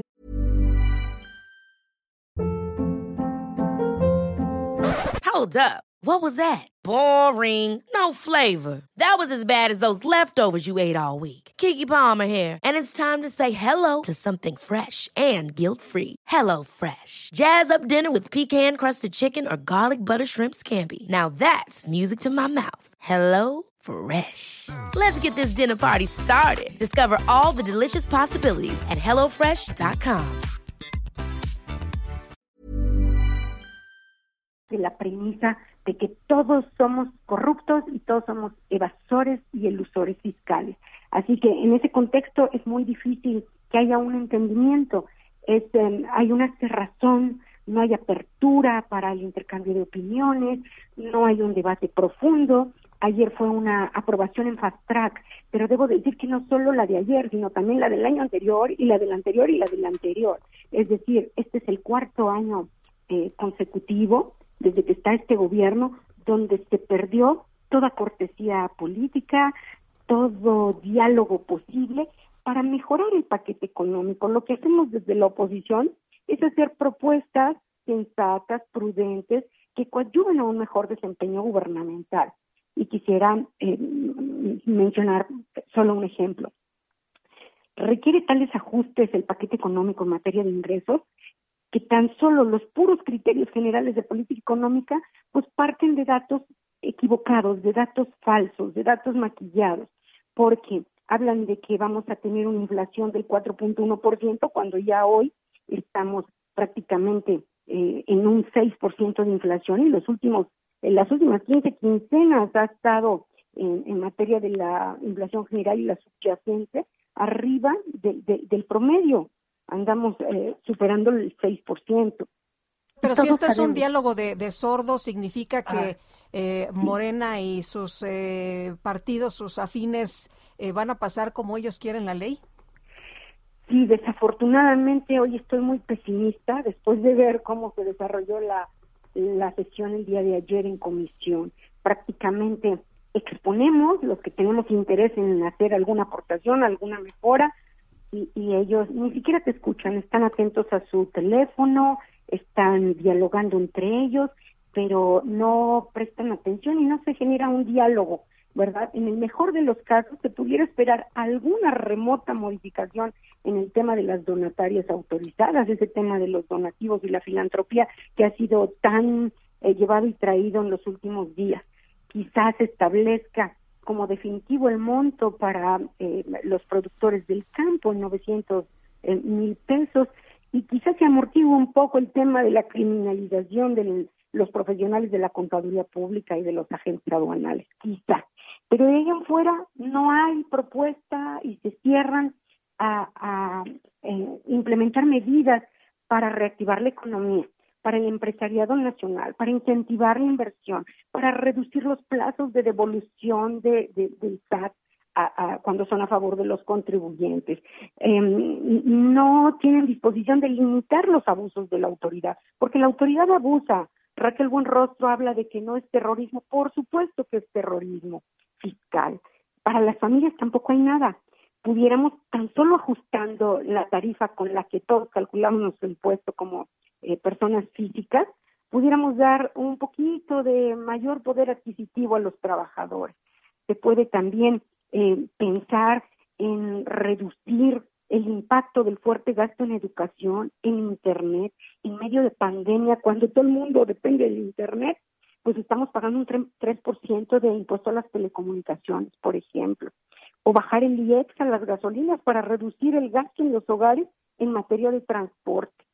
En fin, hay muchas medidas eh, que, que, que, pueden implementarse y que simplemente eh, ni siquiera se está prestando atención a ello.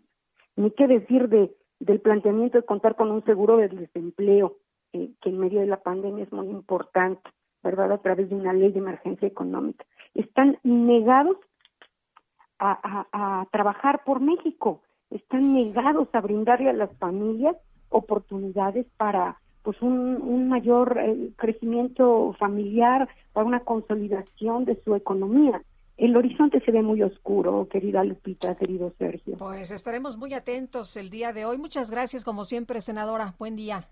Un lindo día. Hasta luego, gracias.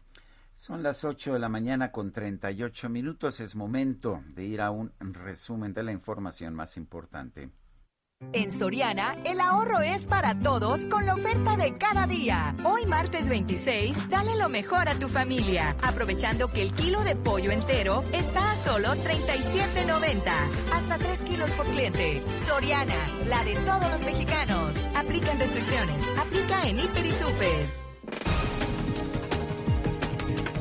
Esta mañana el presidente López Obrador criticó la decisión de la Suprema Corte de Justicia de invalidar la prisión preventiva oficiosa para delitos fiscales como defraudación, contrabando y facturación simulada.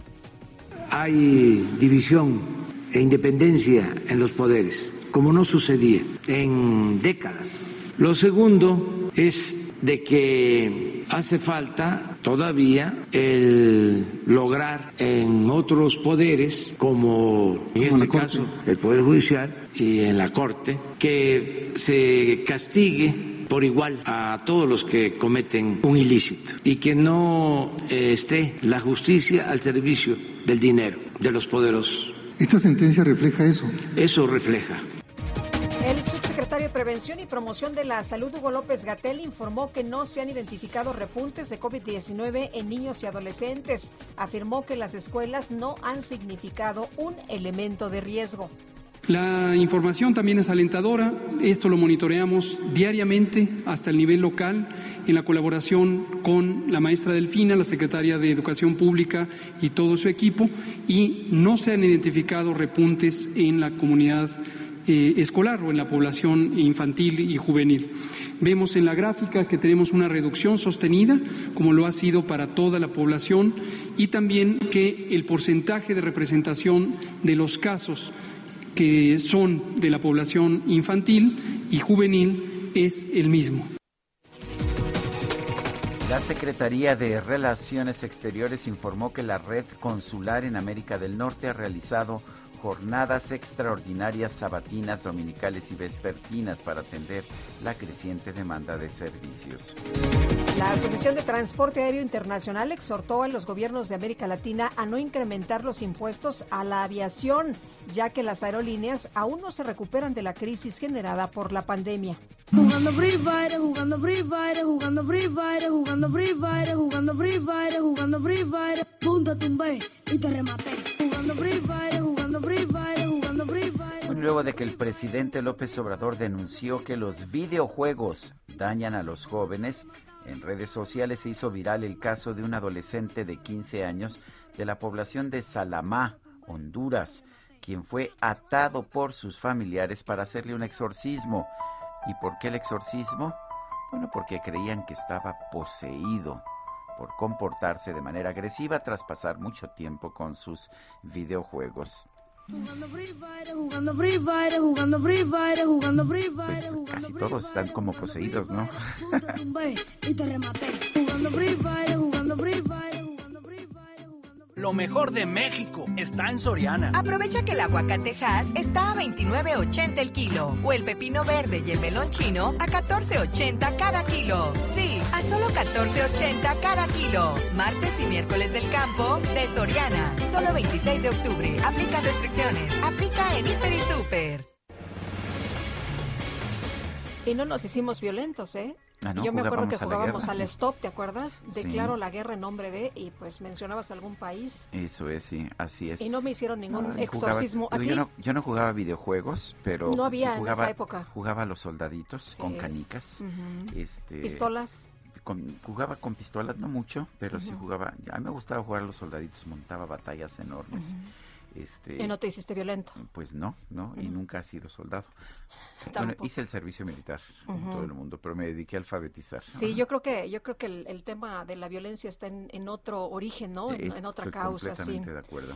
Bueno, eh, vamos a otras informaciones. Diez exfuncionarios del Metro de la Ciudad de México comparecieron ante un juez del Tribunal Superior de Justicia por su presunta responsabilidad en los delitos de homicidio, lesiones y daño a la propiedad, todos culposos derivados del colapso en la línea 12. Y Jorge Armaquio, cuéntanos. Gracias, Sergio Lupita, amigos. Así es, por problemas técnicos para leer la carpeta de investigación del colapso de la línea 12 y la ausencia de dos de los acusados, el juez de control Edgar Jesús Campos Burgos difirió la audiencia de imputación para el 3 de diciembre. El impartidor de justicia ordenó al Ministerio Público que para esa fecha se entregue de manera física el expediente correspondiente en el que se señala a 10 exfuncionarios como probables responsables de homicidio, lesiones y daños en propiedad ajena, todos dolosos. A la cita de este lunes de los 10 imputados no acudieron Enrique Orcasitas, quien fue director general del proyecto Metro, y Guillermo Leonardo Alcázar Pancardo, exdirector responsable de obra, quienes presentaron comprobantes médicos para justificar síntomas de COVID-19. Teófilo Benítez, abogado de nueve familias de víctimas del colapso, expuso que la determinación del juez les dará oportunidad de conocer todos los datos de la investigación que obtuvo la Fiscalía General de Justicia en el peritaje que realizó sobre las causas que provocaron la tragedia el pasado 3 de mayo. Christopher Estupiñán, abogado de un grupo de 20 familias de víctimas, expuso en este inicio de proceso que no están conformes con las acusaciones iniciales en contra de exfuncionarios cuando hay responsabilidad de las empresas. Lo que estamos exigiendo, nuestras familias están exigiendo, es que las empresas que tuvieron que ver en la construcción de la línea asuman su responsabilidad de manera formal en las instancias adecuadas. Las instancias adecuadas son la Fiscalía. No vamos a permitir que se abra un fondo administrado por la Comisión Ejecutiva de Atención a Víctimas o por quien decida el gobierno de la Ciudad de México. Apuntó que buscarán que las empresas responsables les den la cara porque hasta el momento no se han acercado y también dijo que solicitarán que en el Congreso de la Unión se conforme una comisión de la verdad que sea neutral, que llegue a fondo y que deslinde las responsabilidades, en este caso en donde 26 personas perdieron la vida y 98 más resultaron lesionados. Sergio Lupita, amigos, el reporte que les tengo. Jorge, muchas gracias. Buenos días. Bueno, y precisamente para hablar sobre esta audiencia contra los 10, los 10 de la línea 12, los 10 señalados como responsables por el colapso de la línea 12 del metro, tenemos en la línea telefónica a Christopher Estupiñán, abogado de los afectados por el colapso de la línea 12. Eh, estoy viendo, eh, licenciado, pues que se están yendo en contra de las personas, pero como usted señala, no parece haber acción en contra de las empresas. ¿Por qué es eso? Buen día, Sergio Lupita, gracias por tenerme Hola, en buenos días. otra vez. Buenos días. Sí, mire, la- inicialmente la Fiscalía ejerció la acción penal, está pretendiendo ejercer acción penal por 66 de las 116 personas afectadas, para empezar. Esto es por una razón, todavía no tienen completos expedientes clínicos de algunas personas y otras pues tienen un criterio de que si las lesiones no fueron mayores a 15 días en sanar, no se ejercerá la acción penal, algo con, con lo que por supuesto estamos completamente en contra. En segundo lugar, pues tenemos, ayer tuvimos un desfile de ocho exfuncionarios públicos resaltando la ausencia del director del proyecto Metro, Enrique Orcasitas, por un supuesto situación de COVID. Entonces, en, en estas acusaciones no hay ningún representante de las empresas que hacia- a las que se les adjudicó la obra. Nuestros familiares no están buscando que estén en la cárcel estos funcionarios, esa no es la pretensión inicial, porque además la reparación del daño no la pueden garantizar ellos. La reparación del daño tiene que ser en proporción al beneficio de la obra. Las empresas Carso, Alstom, ICA, CAF obtuvieron al final del día un presupuesto de 29 mil millones de pesos. Entonces no vemos la razón por la cual, por un lado, Carso está celebrando acuerdos reparatorios con el gobierno de la Ciudad de México ante la instancia de mecanismos alternativos de la Fiscalía y por otro no le da la cara a las víctimas y buscan escudarse con la Comisión Ejecutiva de Atención a Víctimas, quien ha tomado una posición traicionera, desleal y ha buscado activamente que, la que las personas dejen a sus asesorías privadas. Eh, Christopher, las empresas, eh, decías eh, hace unos momentos que las empresas asuman su responsabilidad. ¿Qué significa esto? ¿Qué tendría que estar ocurriendo para estar, pues, que, que, las familias estuvieran conformes? En primer lugar, en esta imputación debió de haber habido representantes de las empresas. En la carpeta de investigación ya hay elementos objetivos para judicializar en su contra. Ya hay peritajes que demuestran que hubo una negligencia en la ejecución de la obra. Los funcionarios públicos estaban a cargo de manera conjunta de la supervisión, pero la ejecución correspondía a los privados. Entonces, se debe de formular una imputación o por lo menos deberían de estar buscando un mecanismo alternativo como lo hicieron con el gobierno en favor de las víctimas. No vamos a permitir que se haga un fondo de víctimas como si esto fuera un tema de apoyos o de limosnas, como lo dijo la, jefa de gobierno al mencionar que la empresa va a dar un apoyo. No estamos buscando apoyos, estamos buscando una compensación derivada de su responsabilidad. Y por más que quiera salir la empresa a decir que el, el acuerdo al que llegó no implica una responsabilidad, no hay otra razón por la cual van a van a van a entregar este llegaron a este acuerdo, ¿no? Porque hay una responsabilidad y están buscando ahorrarse todos los procesos legales y todas las contingencias que esto implica. Asumir la responsabilidad no es llegar a un acuerdo administrativo ni recibir un apoyo a través de la comisión. Asumir la responsabilidad es que estemos en la instancia correspondiente, que es en las unidades de la Fiscalía General de, la, de Justicia de la Ciudad de México, y ahí llegar a un acuerdo reparatorio si es procedente. Si no es procedente, se debe de seguir la acción penal en su contra y nosotros, por supuesto, tendremos las acciones civiles que emprenderemos. O sea, ¿van a emprender, van a, van a presentar ah, demandas civiles también? Sí, mira, eh, nos hemos retrasado un poco porque es un proceso muy largo el sacar los dictámenes psicológicos. El, el, apoyo psicológico que recibieron las familias en un inicio de manera transitoria por la comisión es un apoyo que realmente no soluciona la situación. La gravedad del trauma es mucha y no nos quisieron apoyar en la emisión de dictámenes que son necesarios para ejercer nuestro derecho de defensa. Entonces, a nuestras familias les hemos brindado atención psicológica privada, estamos en la elaboración de los dictámenes, ya terminamos con algunos núcleos y estamos buscando lograr el número de 30 familias que creemos que pronto lo vamos a lograr si nos aliamos con el resto de las asesorías privadas para ejercer una acción colectiva. El, Código Civil nos lo permite, vamos a ejercer una acción colectiva en la que vamos a buscar daños punitivos para todas las familias, no nomás para los que representamos nosotros. Ese es uno de los puntos que la comisión no quiere aceptar y quiere ahorrar a la empresa y salvarla de esa posible sanción. Tiene que haber una sanción ejemplar para la empresa a efectos de que la industria de la construcción pública entienda que su negligencia tiene consecuencias y que no haya impunidad. Es un tema de verdad y es un tema de justicia integral. Eh, Christopher, esto significa que no nada más el daño reparatorio significa el apoyo económico a las familias, sino esto que nos estás comentando ahora. Por supuesto, o sea, por más que el comisionado quiera afirmar que solamente existe una reparación, que las familias no van a venir a lucrar con esto, pues yo le digo dos cosas. Uno, hay precedentes en los que todos los representantes, los responsables deben de asumir su carga deben de tener una sanción ejemplificativa. Y tres, esto no se trata de lucrar. La gente no, no quisiera haber estado en esta situación. La gente lo que quiere es, a su papá, a su hija, a su hermana. No queremos estar peleando esto, pero nos han obligado y ahora resulta que el comisionado se pone del lado de la empresa al decir que no, no es procedente una sanción punitiva, que no, que no vamos a pelear la imputación de las personas que no tuvieron lesiones graves. ¿Cómo me vas a decir que porque nomás me pasó un rasponcito no me vas a proteger, no? Y el trauma, ¿dónde está?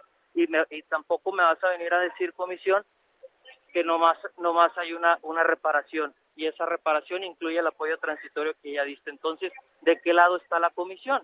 ¿Le está tratando de ahorrar chamba a la defensa al buscar que, que, que los asesores jurídicos nos, nos, salgamos, nos hagamos a un lado? Porque está tratando de hacer esta indemnización lo más bajo posible. Bueno, pues yo quiero agradecerle, Christopher Estupiñán, abogado de los afectados por el colapso de la línea 12 del metro, esta conversación. Gracias a ustedes, Sergio. Gracias, Lupita. Un honor estar con ustedes, como siempre. Saludos. Saludos, buenos días. Y vámonos ahora a la colonia Guerrero. Por allá se encuentra Israel Lorenzana. ¿Qué sucede, Israel?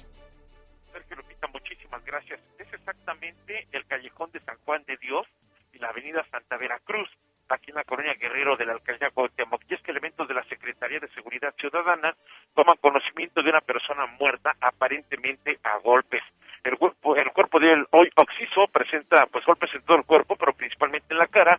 Fue valorado por paramédicos del Escuadrón de Rescate y Urgencias Médicas. Es un hombre de aproximadamente 40 años de edad. Están en espera del Ministerio Público para llevar a cabo el levantamiento del cuerpo e iniciar la carpeta de investigaciones. Aunque es circulación local, hay que manejar con mucho cuidado. Tenemos movilización policíaca y además para nuestros amigos que se desplazan a través de Avenida Hidalgo con dirección hacia el Paseo de la Reforma, también hay que tener mucha precaución. Tenemos un constante cruce de peatones. Sergio Lupita, la información que les tengo. Gracias, Israel. Hasta luego. Son las 8 de la mañana con 53 minutos. El Heraldo de México publica una información que señala que el abogado Ulrich Richter fue puesto bajo investigación de autoridades financieras y fiscales por su cercana relación con el exsecretario de Seguridad Pública Genaro García Luna quien está detenido en Brooklyn, Nueva York, bajo acusaciones de conspiración, tráfico de drogas y falsedad en, declaraciones. Según eh, una denuncia ingresada en territorio nacional, el abogado podría haber sido beneficiario de las actividades que emprendió el exfuncionario que hoy se encuentra preso en los Estados Unidos. Y bueno, pues ah, el, según esta nota, el 25 de octubre se solicitó a la Unidad de Inteligencia Financiera, el Servicio de Administración Tributaria, la Procuraduría Fiscal y la Fiscalía General de la República que indaguen los movimientos bancarios, declaraciones y supuestas relaciones con empresas que facturan operaciones simuladas que pudieran estar relacionadas con Ulrich Richter, este abogado. Son las 8 de la mañana con 54 minutos. Guadalupe Juárez y Sergio Sarmiento estamos en el Heraldo Radio. Regresamos.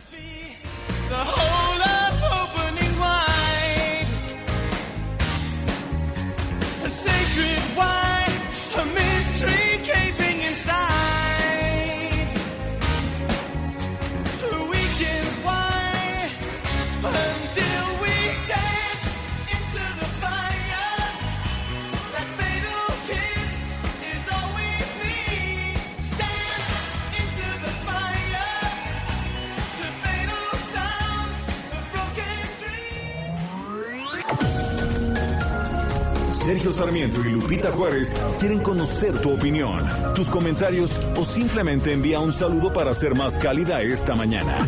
Envía tus mensajes al WhatsApp 5520 109647.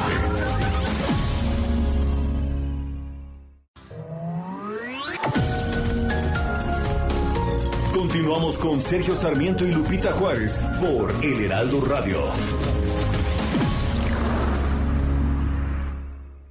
La comida chatarra y las bebidas azucaradas no deben volver a las escuelas. Ahí niñas y niños consumían tal exceso de calorías que aumentaba su riesgo de sobrepeso y obesidad. Además, el consumo de estos productos provoca procesos inflamatorios, los cuales debilitan el sistema inmune frente a virus y bacterias. Es urgente que saquen ya la comida chatarra y bebidas azucaradas de las escuelas. Nuestros, niños, son primero. Alianza por la Salud Alimentaria. Sergio, hola Lupita. Buenos días, saludos. Con respecto a la popularidad de AMLO, no es que oigan las mañaneras. Lo que sucede es que todos los noticieros, incluyéndolos a ustedes, repiten lo que dice López. Y esto es lo que le da popularidad. Se magnifica lo que él dice en las mañaneras que pocos oyen. Gracias, saludos.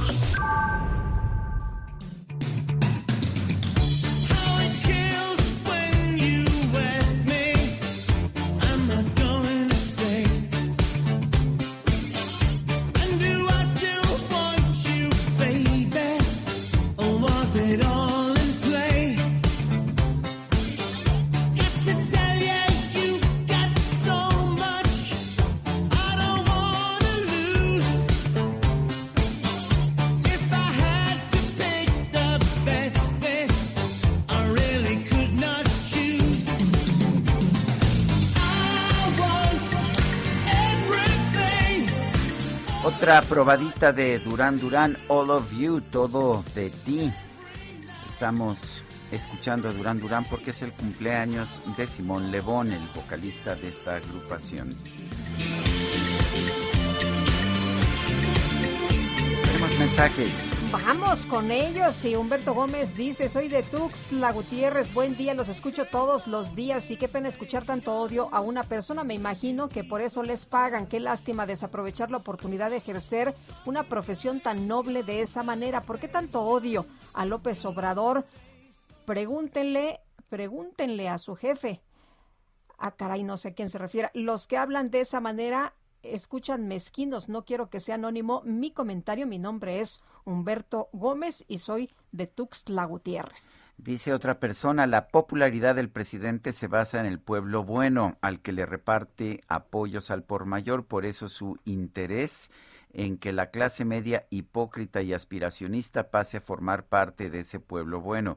Lo está haciendo muy bien, cada día aumenta el número de pobres es el señor Domínguez. Bueno, pasando a otros temas, la jefa de gobierno de la Ciudad de México, Claudia Sheinbaum, informó que solo el 5% de la población no ha sido vacunada. Y Cintia Stettin, cuéntanos qué tal, que ya estamos muy avanzados, ¿no? Que ya casi logramos el objetivo. Así es, Sergio Lupita, muy buenos días, buenos días al auditorio, pues ya casi alcanzamos el objetivo de acuerdo a la jefa de gobierno el próximo 30 de octubre, pues estaría ya complementando eh, por lo menos en las personas mayores de 18 años el esquema completo de vacunación. Esto ayer, pues, durante la entrega de tarjetas para el bienestar de adultos mayores de 65 años en la en alcaldía Benito Juárez, pues Claudia Sheinbaum dijo que hay un 95% de personas vacunadas y esta semana los mayores de 18 completarán su esquema con segunda dosis.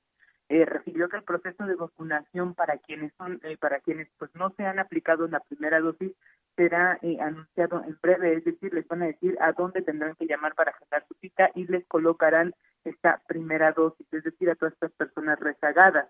Eh, de acuerdo al reporte diario de la situación de la emergencia sanitaria por COVID-19, pues poco más de 5 millones de personas ya tienen su esquema completo y se han aplicado más de 12 millones de dosis de la vacuna anti-COVID. La jefa de gobierno insistió que se debe continuar con el uso de cubrebocas y medidas sanitarias principalmente en espacios cerrados. Esto a pesar de que la mayoría de la población pues ya se encuentra vacunada. Dijo que el cubrebocas continuará eh, justo pues hasta que las autoridades sanitarias digan que es el momento de retirarlo. Es la información que tenemos, Sergio Lupita. Muy bien, muchas gracias, Cintia. Seguimos pendientes, muy buenos, días. Buenos días. Son las nueve de la mañana con cinco minutos y ya la veo venir.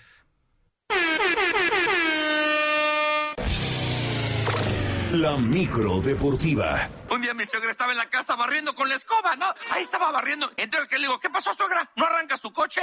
Que, mi esposa se enoja y dice, oye, no le digas eso a mi mamá, eres un grosero, eres un majadero, ¿eh? Mejor cómprale un vehículo con motor. dije, bueno, sí, tienes toda la razón. Ahí voy a comprárselo. Le digo, tenga, suegrito, con mucho cariño. Y dice, ¿qué es? Le digo, una aspiradora. Señores, tengo Ay, es el día de la suegra. El día de la suegra. Felicidades a todas las suegras. Felicita a tu suegra, Julio. ¿A cuál de todos? ahí lo dejamos, ahí lo dejamos. Es, es, lo que les estoy diciendo, tengan cuidado porque si no ya saben dónde trabajo y van a venir por mí. ¿Cómo estás, Sergio Lupita? Muy buenos, buenos días. días, qué gusto saludarles. Bueno, arrancamos con la información. El día de hoy, bueno, antes, antes de arrancar, si me lo permiten, quisiera mandar un gran abrazo, un gran abrazo a nuestra amiga Belén Hernández, falleció su señor padre, falleció su señor padre Alfredo Hernández. Un abrazo grande. Le mandamos un gran abrazo, sí, sí, sí, llevaba un tiempo allí malito, pero bueno, pues ya, desgraciadamente falleció, le mandamos un abrazo y pues pronta, pronta resignación. Bueno, pues de momento se acabó la aventura del técnico mexicano Ignacio Ambriz, de, luego de que el equipo del Huesca de la segunda división allá en España anunciara su cese tras la derrota sufrida este fin de semana ante el Burgos. Ambriz, que se fue de nuestro país luego de ser campeón con los Esmeraldas de León, solamente dirigió 12 duelos, cosechó 15 puntos y deja al equipo justamente en el sitio 12 de la tabla general. Se acabó ya la aventura de momento de Ignacio Ambriz, no dudamos en que pueda tener otra oportunidad allá en Europa. Y a través de un comunicado, el equipo argentino de Boca Juniors dio a conocer que el próximo 14 de diciembre estarán jugando un duelo amistoso frente al Barcelona en lo que se ha denominado la Copa Maradona. El duelo tiene como objetivo rendir un homenaje al llamado Pelusa, prácticamente a un año de su muerte, ya que jugó en ambos equipos. Este duelo se estará disputando en Arabia Saudita, en un estadio por ahí de 25 mil aficionados. Así es que ya bien rápido un año del fallecimiento de Diego Armando Maradona y este partido para un homenaje. El Boca Juniors contra el Barcelona en Arabia Saudita. Mientras tanto, la selección mexicana de fútbol continúa con sus entrenamientos previo a lo que será el duelo amistoso que sostendrán ante Ecuador este miércoles en la ciudad de Charlotte, allá en el Bank of America Stadium. Jugadores que vieron actividad el fin de semana aquí en la liga local, pues ya alcanzaron al plantel, tal como Jesús Angulo del Atlas, Eric Sánchez de Pachuca, Eduardo y Alan Cervantes del Santos Laguna. Este último, Alan Cervantes, espera aprovechar la oportunidad con el tricolor para futuras concentraciones y llenarle el ojo al técnico Gerardo Martino. Escuchamos a Alan Cervantes. Para mí sigue siendo una oportunidad de oro para seguirnos mostrando, algo que eh, yo creo que es gracias también al club, a mis compañeros que me ayudan a crecer como futbolista en el día a día, en cada entrenamiento, en cada partido obviamente de la liga. bueno, voy con todas las ganas, con toda la actitud y, y sobre todo agradecido para aprovechar esta oportunidad al máximo. Bueno, pues ahí están las palabras de Alan Cervantes. El día de mañana este duelo amistoso México contra Ecuador que pues lo metieron con calzador, así literal con calzador porque las fechas FIFA han estado bien intensas y ahora este duelo amistoso no pueden venir los europeos, por supuesto, es una selección armada con puros jugadores de la liga local. Eh, cerró la semana 7 en el fútbol americano de la NFL, el clásico lunes por la noche. Y en un duelo que estuvo entretenido, el equipo de los Santos de Nueva Orleans venció 13 a 10 a los halcones marinos de Seattle. Eh, con este resultado, Nueva Orleans, récord de 4 ganados y 2 perdidos. El equipo de Seattle, 2 triunfos y 5 descalabros. Jameis Winston, 222 yardas y un pase a las diagonales para el equipo de los Santos de Nueva Orleans, mientras que Gene Smith batalló un poquito más, 167 yardas, un pase a las diagonales. Eh, pues se definió prácticamente en el último minuto este duelo entre los halcones marinos de Seattle y los Santos de Nueva Orleans. Ya se fueron siete semanas, siete semanas en la NFL. Híjoles, va rapidísimo, va muy rápido esta, esta campaña. Y pues vayan alistando, ya les decía, ¿no? Botana, control remoto y todo lo demás, porque el día de hoy arranca la Serie Mundial del Béisbol de las Grandes Ligas.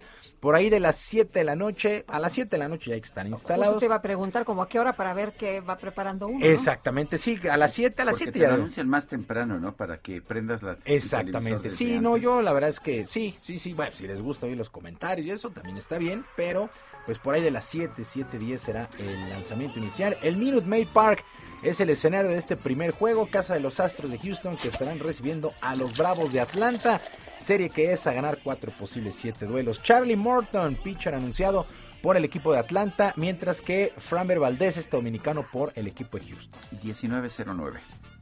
Sí, 1909. Bueno, 19 horas con 9 minutos. Ahí está, bueno, pues yo digo que entre... tiempo, tiempo del centro de México. centro, del centro de México. ¿Cómo está el asunto? Preparar la botana antes, ¿no? A las 7 ya están instalados, 7 con 9 el primer lanzamiento y Bueno, a la y si- séptima entrada y si estirar se- las piernas. Y si se levanta, y si se levanta uno a las 5 de la mañana, ¿qué hace uno? Eh, una Dormir siesta, Sergio, una siesta urgente ¿Escuchaste, a media, a media tarde. Creo que va a ayudar Escuché mucho. Perfectamente. Creo que va a ayudar mucho una siesta allá a media tarde. Bueno, luego de su tercer lugar en lo que fue el Gran Premio de los Estados Unidos el pasado fin de semana, el piloto Sergio Pérez recibió todos los elogios por parte de Christian Horner, quien es el director de la escudería Red Bull. Horner destacó la entrega que tuvo el tapatío a pesar de que no se hidrató durante una buena parte de la carrera Oye, qué allá cosa, ¿verdad? en Tan Austin, en Texas. Sí, Que hasta sí, los sí. brazos le dolían, los dedos, las manos. Llegan a perder entre 5 y 7 kilos Sí. por, por cada carrera los pilotos porque son, son temperaturas muy altas. Pero pues la verdad es que calificaron de un manejo brillante el que hizo Checo Pérez el fin de semana. Sí, dijo, la pasé muy mal, muy mal. Pero con un tercer lugar, Sí, entonces no, compensa. hombre. Ahora subes al podio y te dan champaña. Entonces ahí te recuperas, ¿no? Te rehidratas. ¿Quién no se rehidrata con un buen trago de champaña? Además se lo beben directamente a la botella, entonces eh, pues va directo y sin escalas. Entonces ahí está lo padre. Bueno, llegó Checo a 150 puntos, se ubica en el cuarto sitio de la tabla de constructores. Pues ya lista lo que será el Gran Premio de México el próximo 7 de noviembre. Por cierto, ya el auto Checo y muchísimo, muchísimo lo que se emplea ya llegó el día de ayer por la noche a la capital. Ya comenzaron a instalar todo en el autódromo Los Hermanos Rodríguez. Serán pues prácticamente dos semanas bien intensas las que se vivan acá en la capital porque la verdad es que es una verdadera fiesta. Hay que recordar que en cinco ocasiones de manera consecutiva el Gran Premio de México ha sido catalogado como el mejor, el mejor de toda la temporada. 2020 no hubo aquí, pero se espera que este sea el sexto año consecutivo que México Finalmente tenga. va a estar, eh, ¿cómo va a estar de capacidad? 50%, Eh, al 100%, no, ya al 100% ya Ah, viendo bueno. semáforo verde. Sí, bueno, sí. pues muy bien. Sí, sí, sí, ya al 100%, todos listos. Eh, decía ayer que los boletos que costaban entre 12, 13 mil pesos se elevaron ya casi hasta 30 mil, porque ahora sí Checo tiene posibilidades reales, ¿eh? Posibilidades reales de subir al podio y más con este tercer lugar que obtuvo en Houston, en Texas, perdón. La verdad es que en Austin, la verdad es que... eh, Hay mucha pues ya, expectativa, ¿no? Mucha, mucha, Sí. mucha, mucha, pero mucha expectativa. Y tomando en cuenta que el año pasado no tuvimos, pues todo el mundo está vuelto No, hay que loco por asistir. sí, la verdad es que yo sí. Eh, yo sé que tú nos traes eh, los grandes eventos deportivos, pero estoy recibiendo una información que me manda el Heraldo. Eh, déjame compartirla con nuestro público. Un joven mexicano muy talentoso en el automovilismo internacional eh, se ha coronado como campeón en la F4 US Championship. Eh, no sé realmente eh, qué tan importante. La F4 debe ser como la Es la segunda división de la Fórmula 1. eso sí. es, tú sabes sí, de sí. esas cosas, yo por eso estoy aquí, eh, pero estoy recibiendo aquí. Eh, fue, él compitió en 17 rondas a lo largo de este año. El campeonato estuvo en los mejores circuitos estadounidenses y en cada plaza el mexicano fue el principal ingrediente que le dio sazón a las competencias. Logró dos victorias, seis segundos lugares, en total nueve podios durante 2021. Repito su nombre, Noel León, no sé qué tenga, eh, pero usualmente es aquí donde empiezan los pilotos. Y bueno, hay otra información también del Superóvalo de San Luis Potosí. Julio le otorgó la revancha al equipo Alessandros Racing y su piloto Rubén Robelo que se llevaron la victoria en un cierre lleno, dicen, seguramente tú sabrás, más que yo también, lleno de adrenalina en lo que fue la novena fecha de la NASCAR Peak México. Sí, bueno, a bordo de su auto número 28, la escudería de Alexandro Racing, pues patrocinada por Grupo Andrade, El Heraldo de México y Marketing and Adversity Fitness, pues la verdad es que tuvieron una destacada participación. Esta NASCAR México surgió, pues, eh, pues es una categoría bien importante, es avalada por NASCAR Estados Unidos, que pues para, para ponérselas como así, botaditas donde estaba el Rayo McQueen, ¿no? ¿Ah, sí? Sí, es la NASCAR, que por lo regular son en óvalos, pues así es que felicidades por esta victoria a Rubén Robelo allá en San Luis Potosí, que ha sido una carrera bastante emocionante. Pues, eh, pues vaya, vaya, la batalla por el liderato fue intensa y antes de salir perjudicado, pues la verdad que prefirió enfriar las cosas y dejar que sus contrincantes tomaran momentáneamente la punta, por lo que al final del primer stage, pues se colocó dentro del top 10, del top 3 para la parte final de la carrera, pues Rubén ya peleaba por el triunfo y a final de cuentas lo consigue allá en San Luis Potosí. Felicidades a Rubén Robelo, uno de los pilotos pues ya tradicionales del automovilismo en nuestro país. Muchas gracias, Julio. Al Gracias contrario, por muy buenos toda días. tu información deportiva. Muy buenos días para todos. Son las 9 con 15.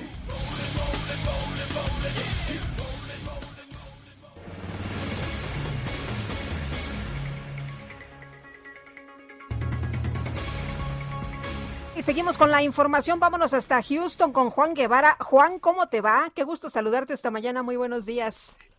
Igualmente, muchachos, muy buenos días. Pues fíjense que eh, esto es información muy importante para nuestro auditorio en México y en los Estados Unidos.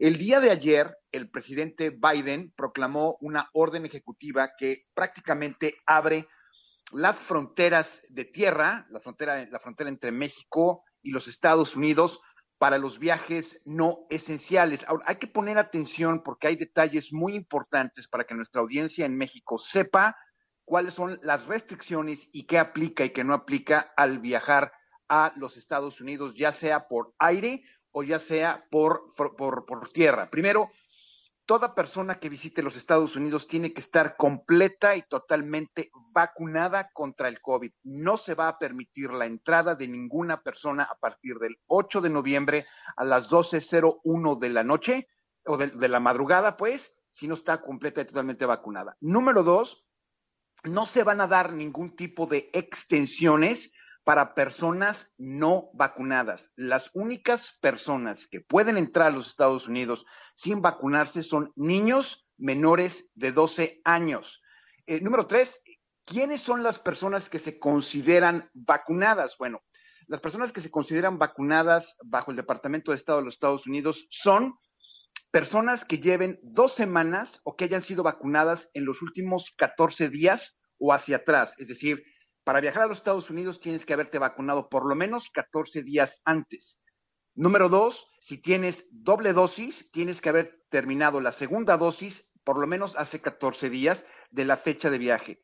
Las únicas vacunas que se van a, autorizar es obviamente la vacuna de eh, eh, Pfizer, la vacuna de AstraZeneca, ¿sí? Eh, y, y, y, las vacunas que están única, únicamente aprobadas por la CDC, el Centro de Control de eh, Enfermedades en los Estados Unidos. Vacunas como Sputnik 5, vacunas como la vacuna china, etcétera, no son vacunas que estén aceptadas para poder entrar a los Estados Unidos. Entonces, es muy importante que antes de viajar a los Estados Unidos chequen la, el Departamento de Estado de los Estados Unidos, tienen páginas en español para que puedan saber si pueden entrar a los Estados Unidos o no y qué hacer al respecto. Muy bien, pues muchas gracias por este reporte. Muy buenos días. Buenos días, muchachos. Hasta Pórtense luego, mal, cuídense bien. Muy bien, gracias. Son las nueve, nueve de la mañana con 18 minutos. Estaba eh, leyendo esta mañana el artículo de la embajadora Marta Bárcena en el Heraldo de México. Llegó el momento de demostrar compromiso. Y es que está a punto de iniciar la cumbre sobre cambio climático de la ciudad de Glasgow y, Marta Bárcena se pregunta si va a ser un punto de inflexión, si México va a ser más ambicioso de lo que ha sido en sus metas hasta ahora. Marta Bárcena, gracias por tomar nuestra llamada, embajadora.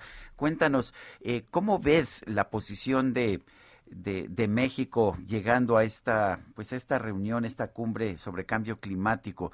Eh, ¿Ves que nuestras propuestas, nuestras metas son suficientemente vigorosas, sobre todo si las comparamos con las de otros países del mundo? Eh, buenos días, Sergio Lupita. Mira, buenos días. Yo creo que las metas mexicanas se quedan un poco cortas. Se quedan cortas, eh, Sergio, por diversas razones.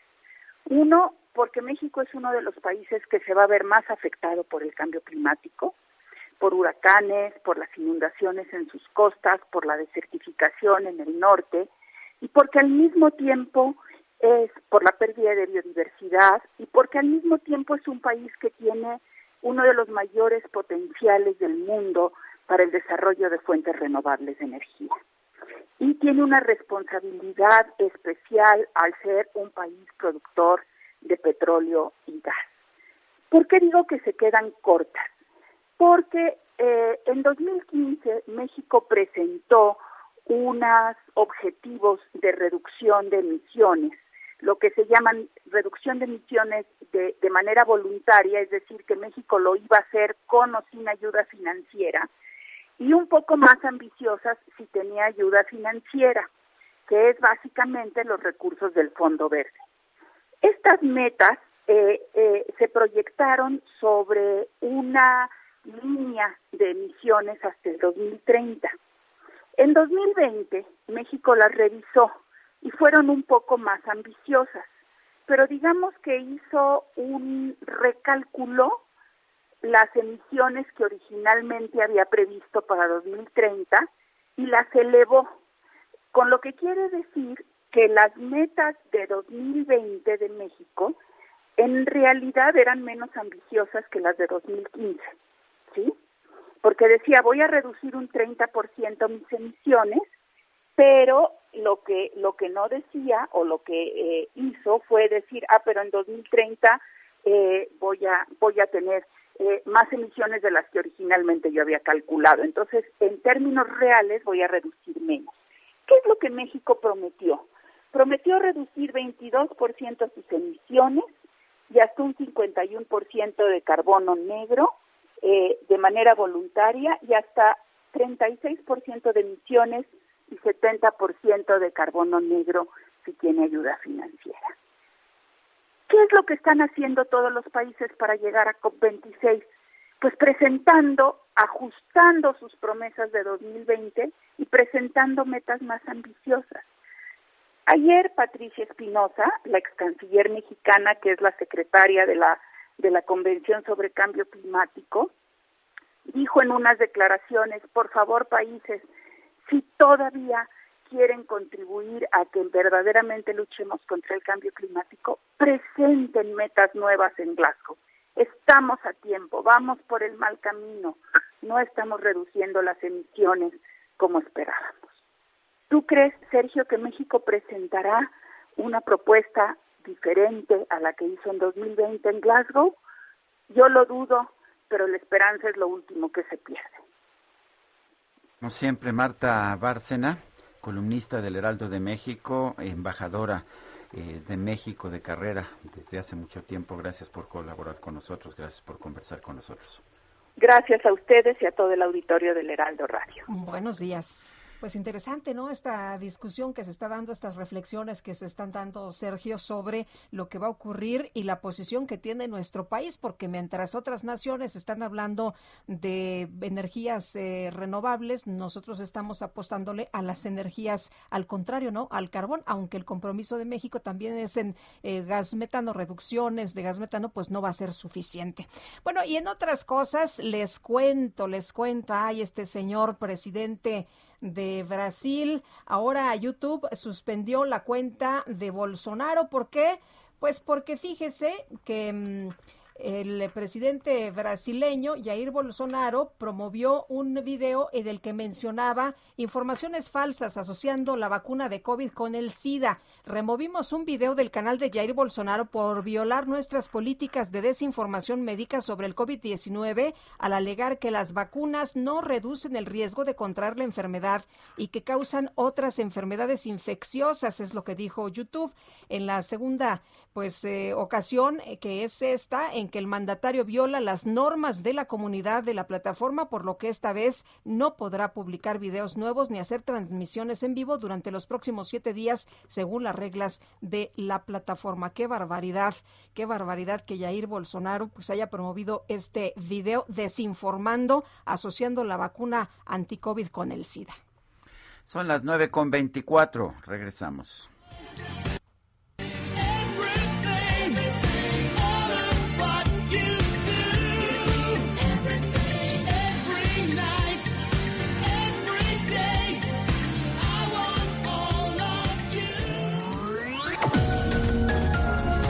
Sergio Sarmiento y Lupita Juárez quieren conocer tu opinión, tus comentarios o simplemente envía un saludo para ser más cálida esta mañana.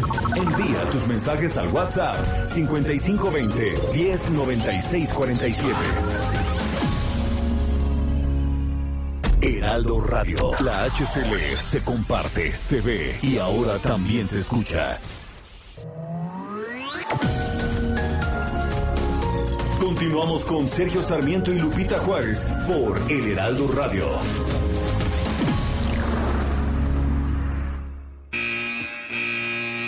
Los domis de choque revelan el daño que puedes sufrir al chocar en un auto. Reciben impacto tras impacto para evaluar qué autos nos protegen mejor. Solo los domis resisten choques. Tu familia no. ¿Sabías que en México se vendieron más de un millón y medio de autos de baja seguridad entre 2015 y 2020? Con autos más seguros y mejor información para los consumidores, se evitarían más de 5.000 muertes cada año. Exijamos autos más seguros para México. Infórmate en www.quetanseguroestuauto.org. Hola Sergio Lupita, muy buenos días. Les mandamos un gran abrazo al dúo dinámico y aquí siempre ayudándolos a todos. Reportamos desde hace más de seis semanas estas piedras que cayeron cerca del Cerro del Chiquihuite y siguen sin moverlas. Les mandamos la evidencia. Abrazo fuerte.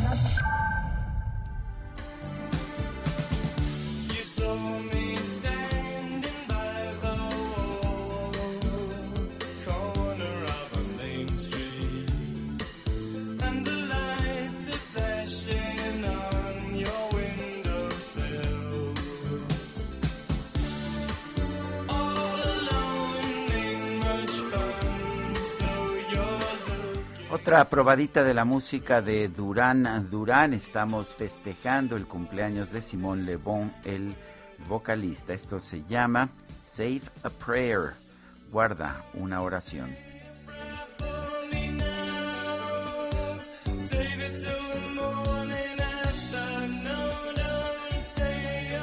Bueno, y seguimos con la información, escuchando esta mañana a Durán Durán, que le ha gustado mucho a nuestros amigos del auditorio.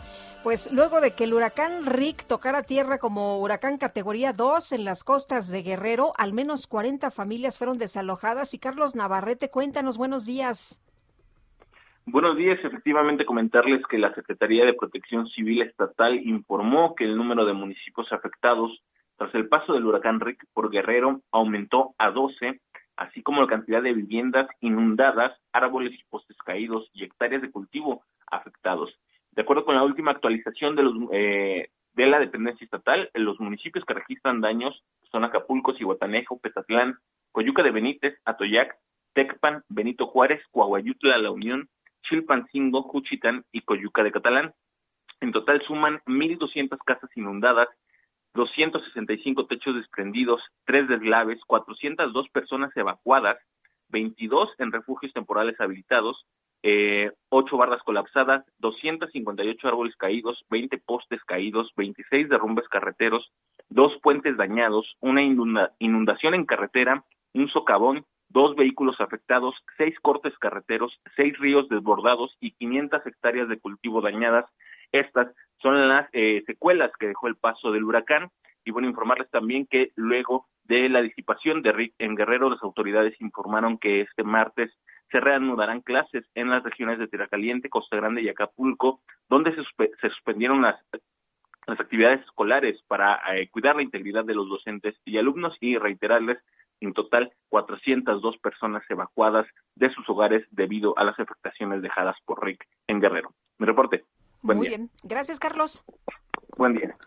Y la Secretaría de la Defensa Nacional aplicó el plan DN3 en apoyo a los afectados por el huracán Rick en Michoacán. Charbel Lucio, cuéntanos.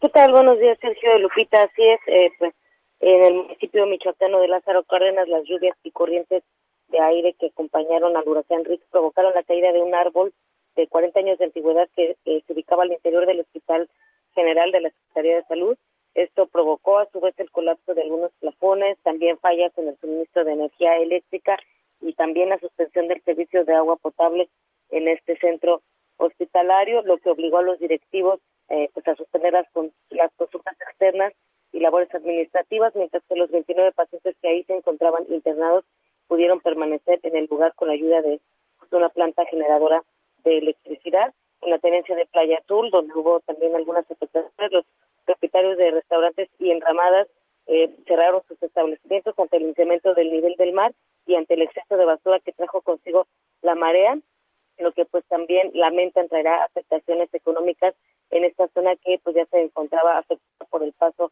del huracán Enrique a finales de junio eh, pasado. y bueno, también hubo eh, caídas de árboles, encestamientos, inundaciones, apagones de luz, suspensión del servicio de telefonía móvil e internet. En Arteaga también eh, se desbordó un río en la tenencia de Ciernillo, lo que derrumbó un puente peatonal.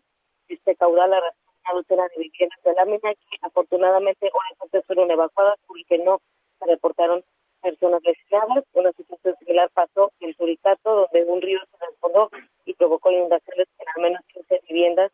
Eh, eh, elementos de la Secretaría de la Defensa Nacional implementaron el plan de estrés en apoyo a las localidades afectadas, invitaron a la población en zonas de riesgo refugiarse en los albergues que los ayuntamientos escogieron para eso.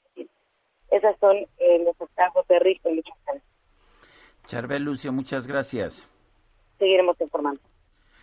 Son las nueve con treinta y seis minutos. Vamos con Mónica Reyes, nos tiene información.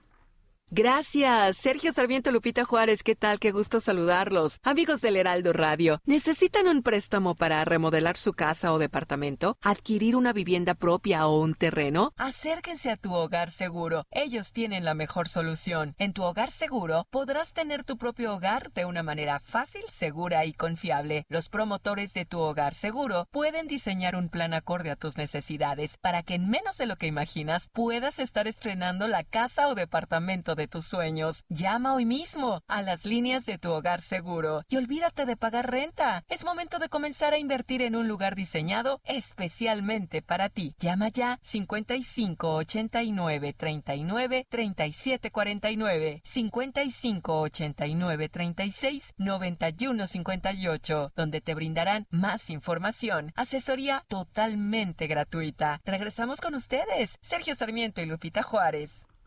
Muchas gracias, Mónica Reyes. Bueno, y en notas de la realeza, fíjate que ocurrió una en eh, Japón, una nota importante que llama mucho la atención, la princesa Mako ha abandonado la familia imperial tras casarse con un plebeyo.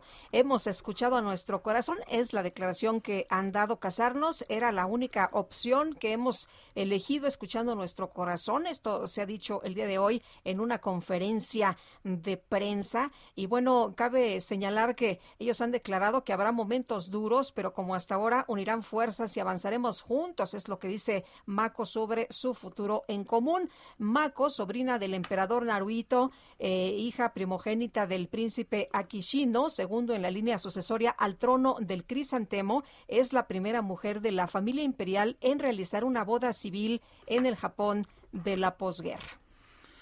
Bueno, en la discusión del paquete económico 2022, la Cámara de Diputados eliminó el 16% de IVA a productos de higiene y gestión menstrual. Eh, ahora esta iniciativa está en el Senado. Andrea Larios es investigadora del programa de justicia fiscal de Fundar. Andrea, ¿cuál es la posición que tiene Fundar sobre este tema? ¿Debe o no cobrarse IVA a los productos menstruales? Hola Sergio Lupita, muy buenos días. Buenos eh, días. gracias por el espacio, es un gusto estar aquí con ustedes. Bueno, antes que nada, me gustaría comentarles que Fundar es parte de la, de la colectiva Menstruación Digna México y a nombre de ambos de ambas organizaciones estamos muy contentas de estar tan cerca de que los productos de gestión menstrual tengan estas tasas cero. Eh, la perspectiva tanto de Fundar como de Menstruación Digna México es que eh, lo justo es que se elimine este, este impuesto que se cobra a la menstruación, que como sabemos es un proceso fisiológico que las mujeres y personas menstruantes no podemos elegir tener o no tener, por lo que su aplicación pues es eh, algo es convierte este este impuesto en un impuesto sexista y discriminatorio. Entonces, estamos muy contentas de, de estar cerca de ese límite. Andrea, cuéntanos, menstruar no es un lujo, es lo que ustedes han señalado, y por primera vez contaríamos con una política tributaria con perspectiva de género que va a ayudar a las, a las mujeres, ¿no? A las menstruantes a que tengan menos problemas para gestionar lo que ustedes han señalado como una menstruación digna. Exacto, este es el primer este es el primer paso en, en garantizar una menstruación digna para todas las personas menstruantes en el país. No es lo único que se impulsa desde Menstruación Digna México, pero como mencionas, sí es la primera política tributaria en materia de recaudación, por así decirlo en otras palabras, eh, que va a garantizar o ayudar más bien a, facilitar el acceso a productos de gestión menstrual. El simple hecho de, de tasar con un impuesto del 0% a estos productos implica que las personas van a poder acceder a ellos de manera más fácil porque su costo se va a ver reducido. Entonces, sin duda celebramos celebramos eliminación. Bueno, parece que ya está de hecho garantizado que la va a aprobar el Senado, ¿no? Sí, la verdad es que tenemos mucha confianza porque a diferencia del año pasado, cuando se presentó también esta iniciativa eh, para el paquete económico 2021, en esta ocasión, y se rechazó, en esta ocasión la propuesta ya viene incluida dentro del paquete, es decir, ya viene contemplada en todos los estimados que realiza la Secretaría de Hacienda. Entonces, sí, podríamos decir que es prácticamente un hecho. Ayer se aprobó en las comisiones, este, sin cambios, el dictamen, y hoy se espera que se vote en el Pleno en algún momento del día y, y ya para, para la noche sabremos. Muy bien, Andrea Larios, gracias por hablar con nosotros. A ustedes, gracias. Hasta luego. Son las 9 con 41. Festejar el cumpleaños de la bendición es igual a llenarlo de amor, felicidad, amigos y, ¿por qué no?, regalos también. Recorcholis lo sabe muy bien y por eso la fiesta va de regalo. Celébralo jugando y llévate gratis la comida, bebida, pastel, dulces y mucho más para ti y tus invitados. Festeja tu cumpleaños en Recorcholis y la fiesta va de regalo. Más información en recorcholis.com.mx. GastroLab Historia, recetas, materia prima y un sinfín de cosas que a todos nos interesan. Y ya está con nosotros el chef Israel Arechiga. ¿Cómo te va? Buenos días. Hola, muy buenos días, Lupita, Sergio, a todo el auditorio. Qué gusto saludarlos.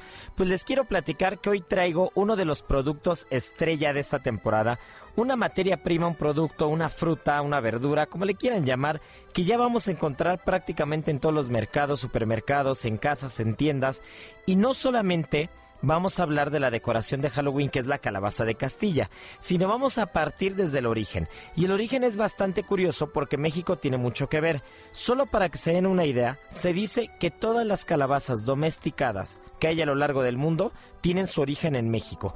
Realmente en Mesoamérica desde hace más de 8000 años ya se empezaban a consumir las calabazas y de 800 tipos que hay, 200 son comestibles. Al día de hoy vamos a encontrar ya cultivos de calabazas en el sur de Francia, en el sur de España, regadas por todo el mundo y más adelante les voy a platicar qué tiene que ver Irlanda y la tradición de tallar las calabazas. Pero antes es importante platicar que esta verdura realmente tiene una cantidad de vitamina A que no tiene ninguna otra.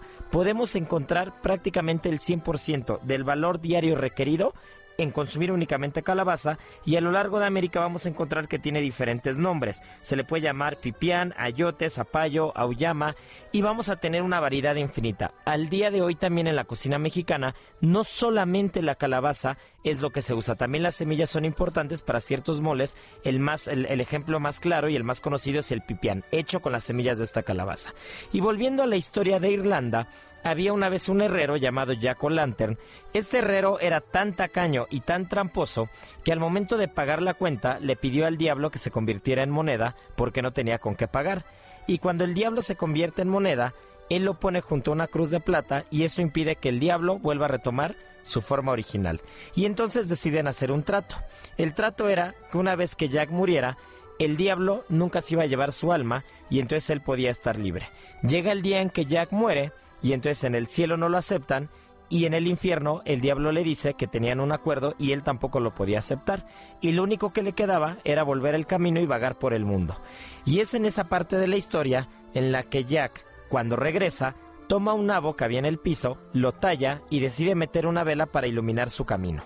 Y justo a partir de ahí empieza la leyenda y empieza la tradición de tallar sobre todo nabos y betabeles en la parte de Irlanda. Posteriormente llegan los irlandeses a Estados Unidos y al haber un exceso de calabazas y al no haber plantíos de nabos, se empiezan a tallar estas famosas calabazas de Castilla con figuras que evocan un poco al diablo, que evocan a toda la parte de Halloween y a partir de ahí conocemos al día de hoy la tradición ligada a las calabazas de Castilla con las famosas velas adentro y todo ligado de la historia de Jack O'Lantern. Bueno, pues esta es una pequeña historia relacionada a un producto, a la gastronomía y a la historia que tanto nos gusta. Les mando un fuerte abrazo y nos escuchamos el día de mañana. Muy bien, muchas gracias Israel. Pues interesante lo que nos cuenta de las calabazas. Yo la verdad la prefiero, en vez de tallada, la prefiero en sopa, ¿no? Una Este, rica y deliciosa bueno, sopita. Está bien. Bueno, son las nueve con cuarenta y cinco minutos. Vamos a un recorrido por el país. Comenzamos con Daniela García desde Nuevo León.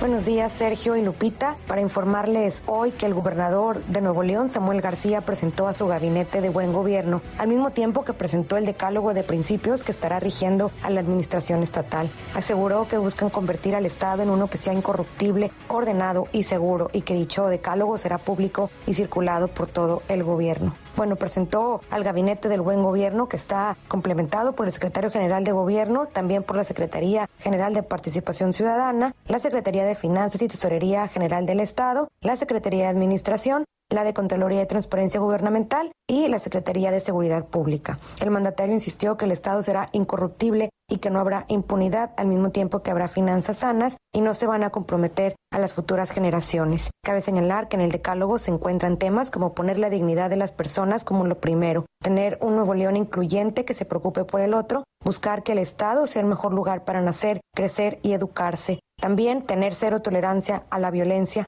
que el gobierno sea de la sociedad y para la sociedad tener un gobierno incorruptible, también eficiente, transparente y de resultados, y que las soluciones se encuentran en el trabajo colectivo. Asimismo, se busca trabajar con oportunidad y de la mano de todos y que la ley sea la guía de todos. El mandatario estatal finalmente aseguró que no habrá más corrupción, haciendo alusión al presunto fraude al que incurrieron familiares de los antiguos funcionarios, en específico el secretario general de gobierno del exgobernador Jaime Rodríguez Calderón, Manuel González Flores, quienes están señalados por la administración actual de hacer algunos desfalcos y act- actos de corrupción dentro de la administración pasada. Es la información que tenemos esta mañana. Vamos ahora hasta Jalisco con mi compañera Mayeli Mariscal.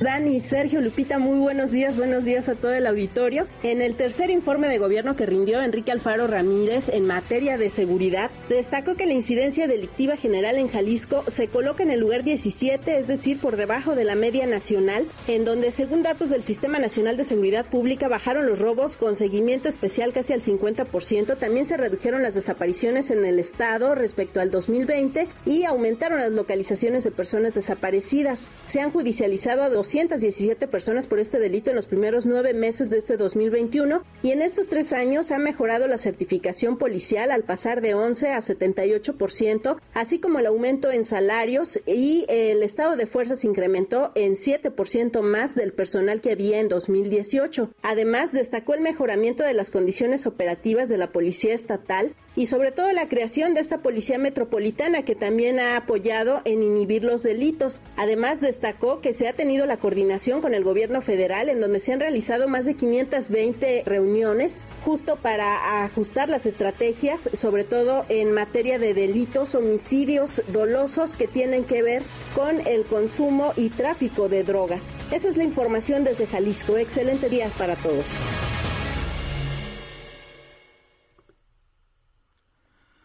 Bueno, pues son las nueve de la mañana con 49 minutos. Vamos a un resumen de la información más importante de esta mañana.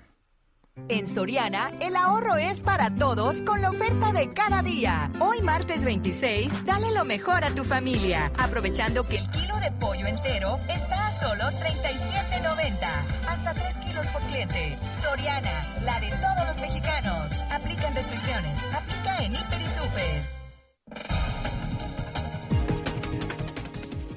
Desde Palacio Nacional, el presidente López Obrador denunció que los medios de comunicación buscan atacar a las comunidades de usos y costumbres de Oaxaca por el tema de la venta de niñas para matrimonio forzado. Lo de la trata o la prostitución infantil no es la generalidad de lo que sucede en las comunidades, como a veces se presenta en los medios de información. Entonces, en la montaña de Guerrero, ahí se venden las niñas. No, puede ser la excepción, pero no la regla. Es que hay una tendencia que es muy clasista y racista de acusar de todos los males a los pobres. Bueno, y por otro lado, el presidente insistió en que es bueno y necesario el debate sobre el papel que tuvieron los académicos de la UNAM durante el periodo neoliberal. Dice Cuadri que no estudió en la UNAM pero que si convocan a una marcha los de la UNAM, que se sienten ofendidos porque dije de que se había derechizado la UNAM, y además lo sostengo, claro que se derechizó la UNAM en el periodo neoliberal. Entonces están diciendo, bueno, nos ofende el presidente, vamos a marchar en contra del presidente. Yo diría, ojalá y lo hagan, aunque sea para marchar en contra de nosotros, pero que hagan algo. En este espacio, Diego Valadez del Instituto de Investigaciones Jurídicas de la UNAM advirtió que el presidente podría provocar una persecución en contra de los universitarios que no compartan su pensamiento. No hay una corrección oportuna y enfática por parte del presidente. Habrá muchas personas que le tomen la palabra dentro de la ciudad universitaria y que hacen de los dichos a los hechos y que comiencen a perseguirse dentro de la universidad aquellos a quienes se considera que no forman parte de la corriente de pensamiento único que se está planteando.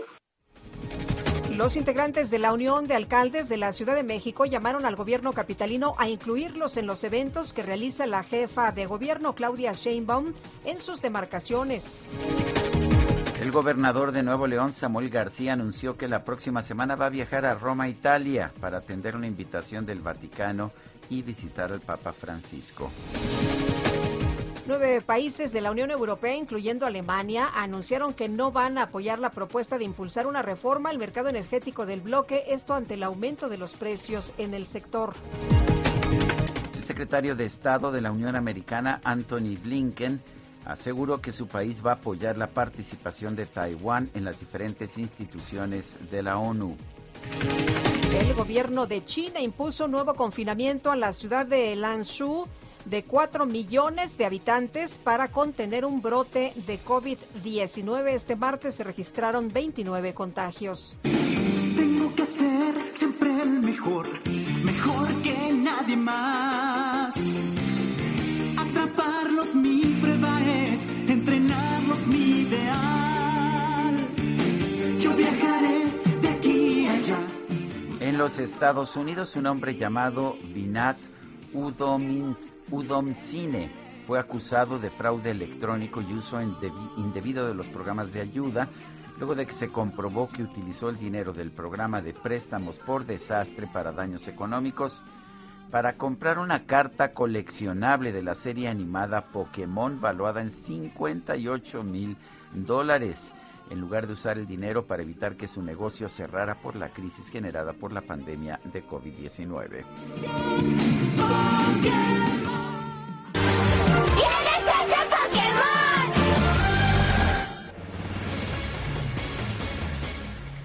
Y que ya nos vamos, ¿verdad? Sí, se nos acabó el tiempo. ¿Cómo ves, Guadalupe? Pues eh, rapidita, que se nos pasó la mañana. Que disfruten este día, la pasen muy bien y nos escuchamos mañana tempranito a las 7 en punto. Hasta mañana. Gracias de todo corazón.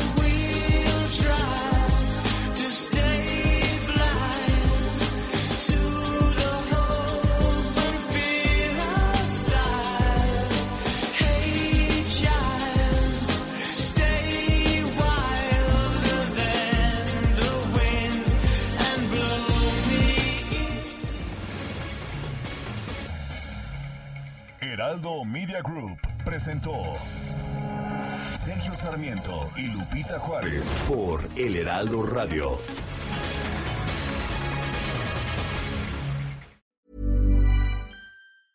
Ever catch yourself eating the same flavorless dinner three days in a row? Dreaming of something better? Well, HelloFresh is your guilt free dream come true, baby. It's me, Kiki Palmer. Let's wake up those taste buds with hot, juicy pecan crusted chicken or garlic butter shrimp scampi. Mm. Hello Fresh. Stop dreaming of all the delicious possibilities and dig in at HelloFresh.com. Let's get this dinner party started.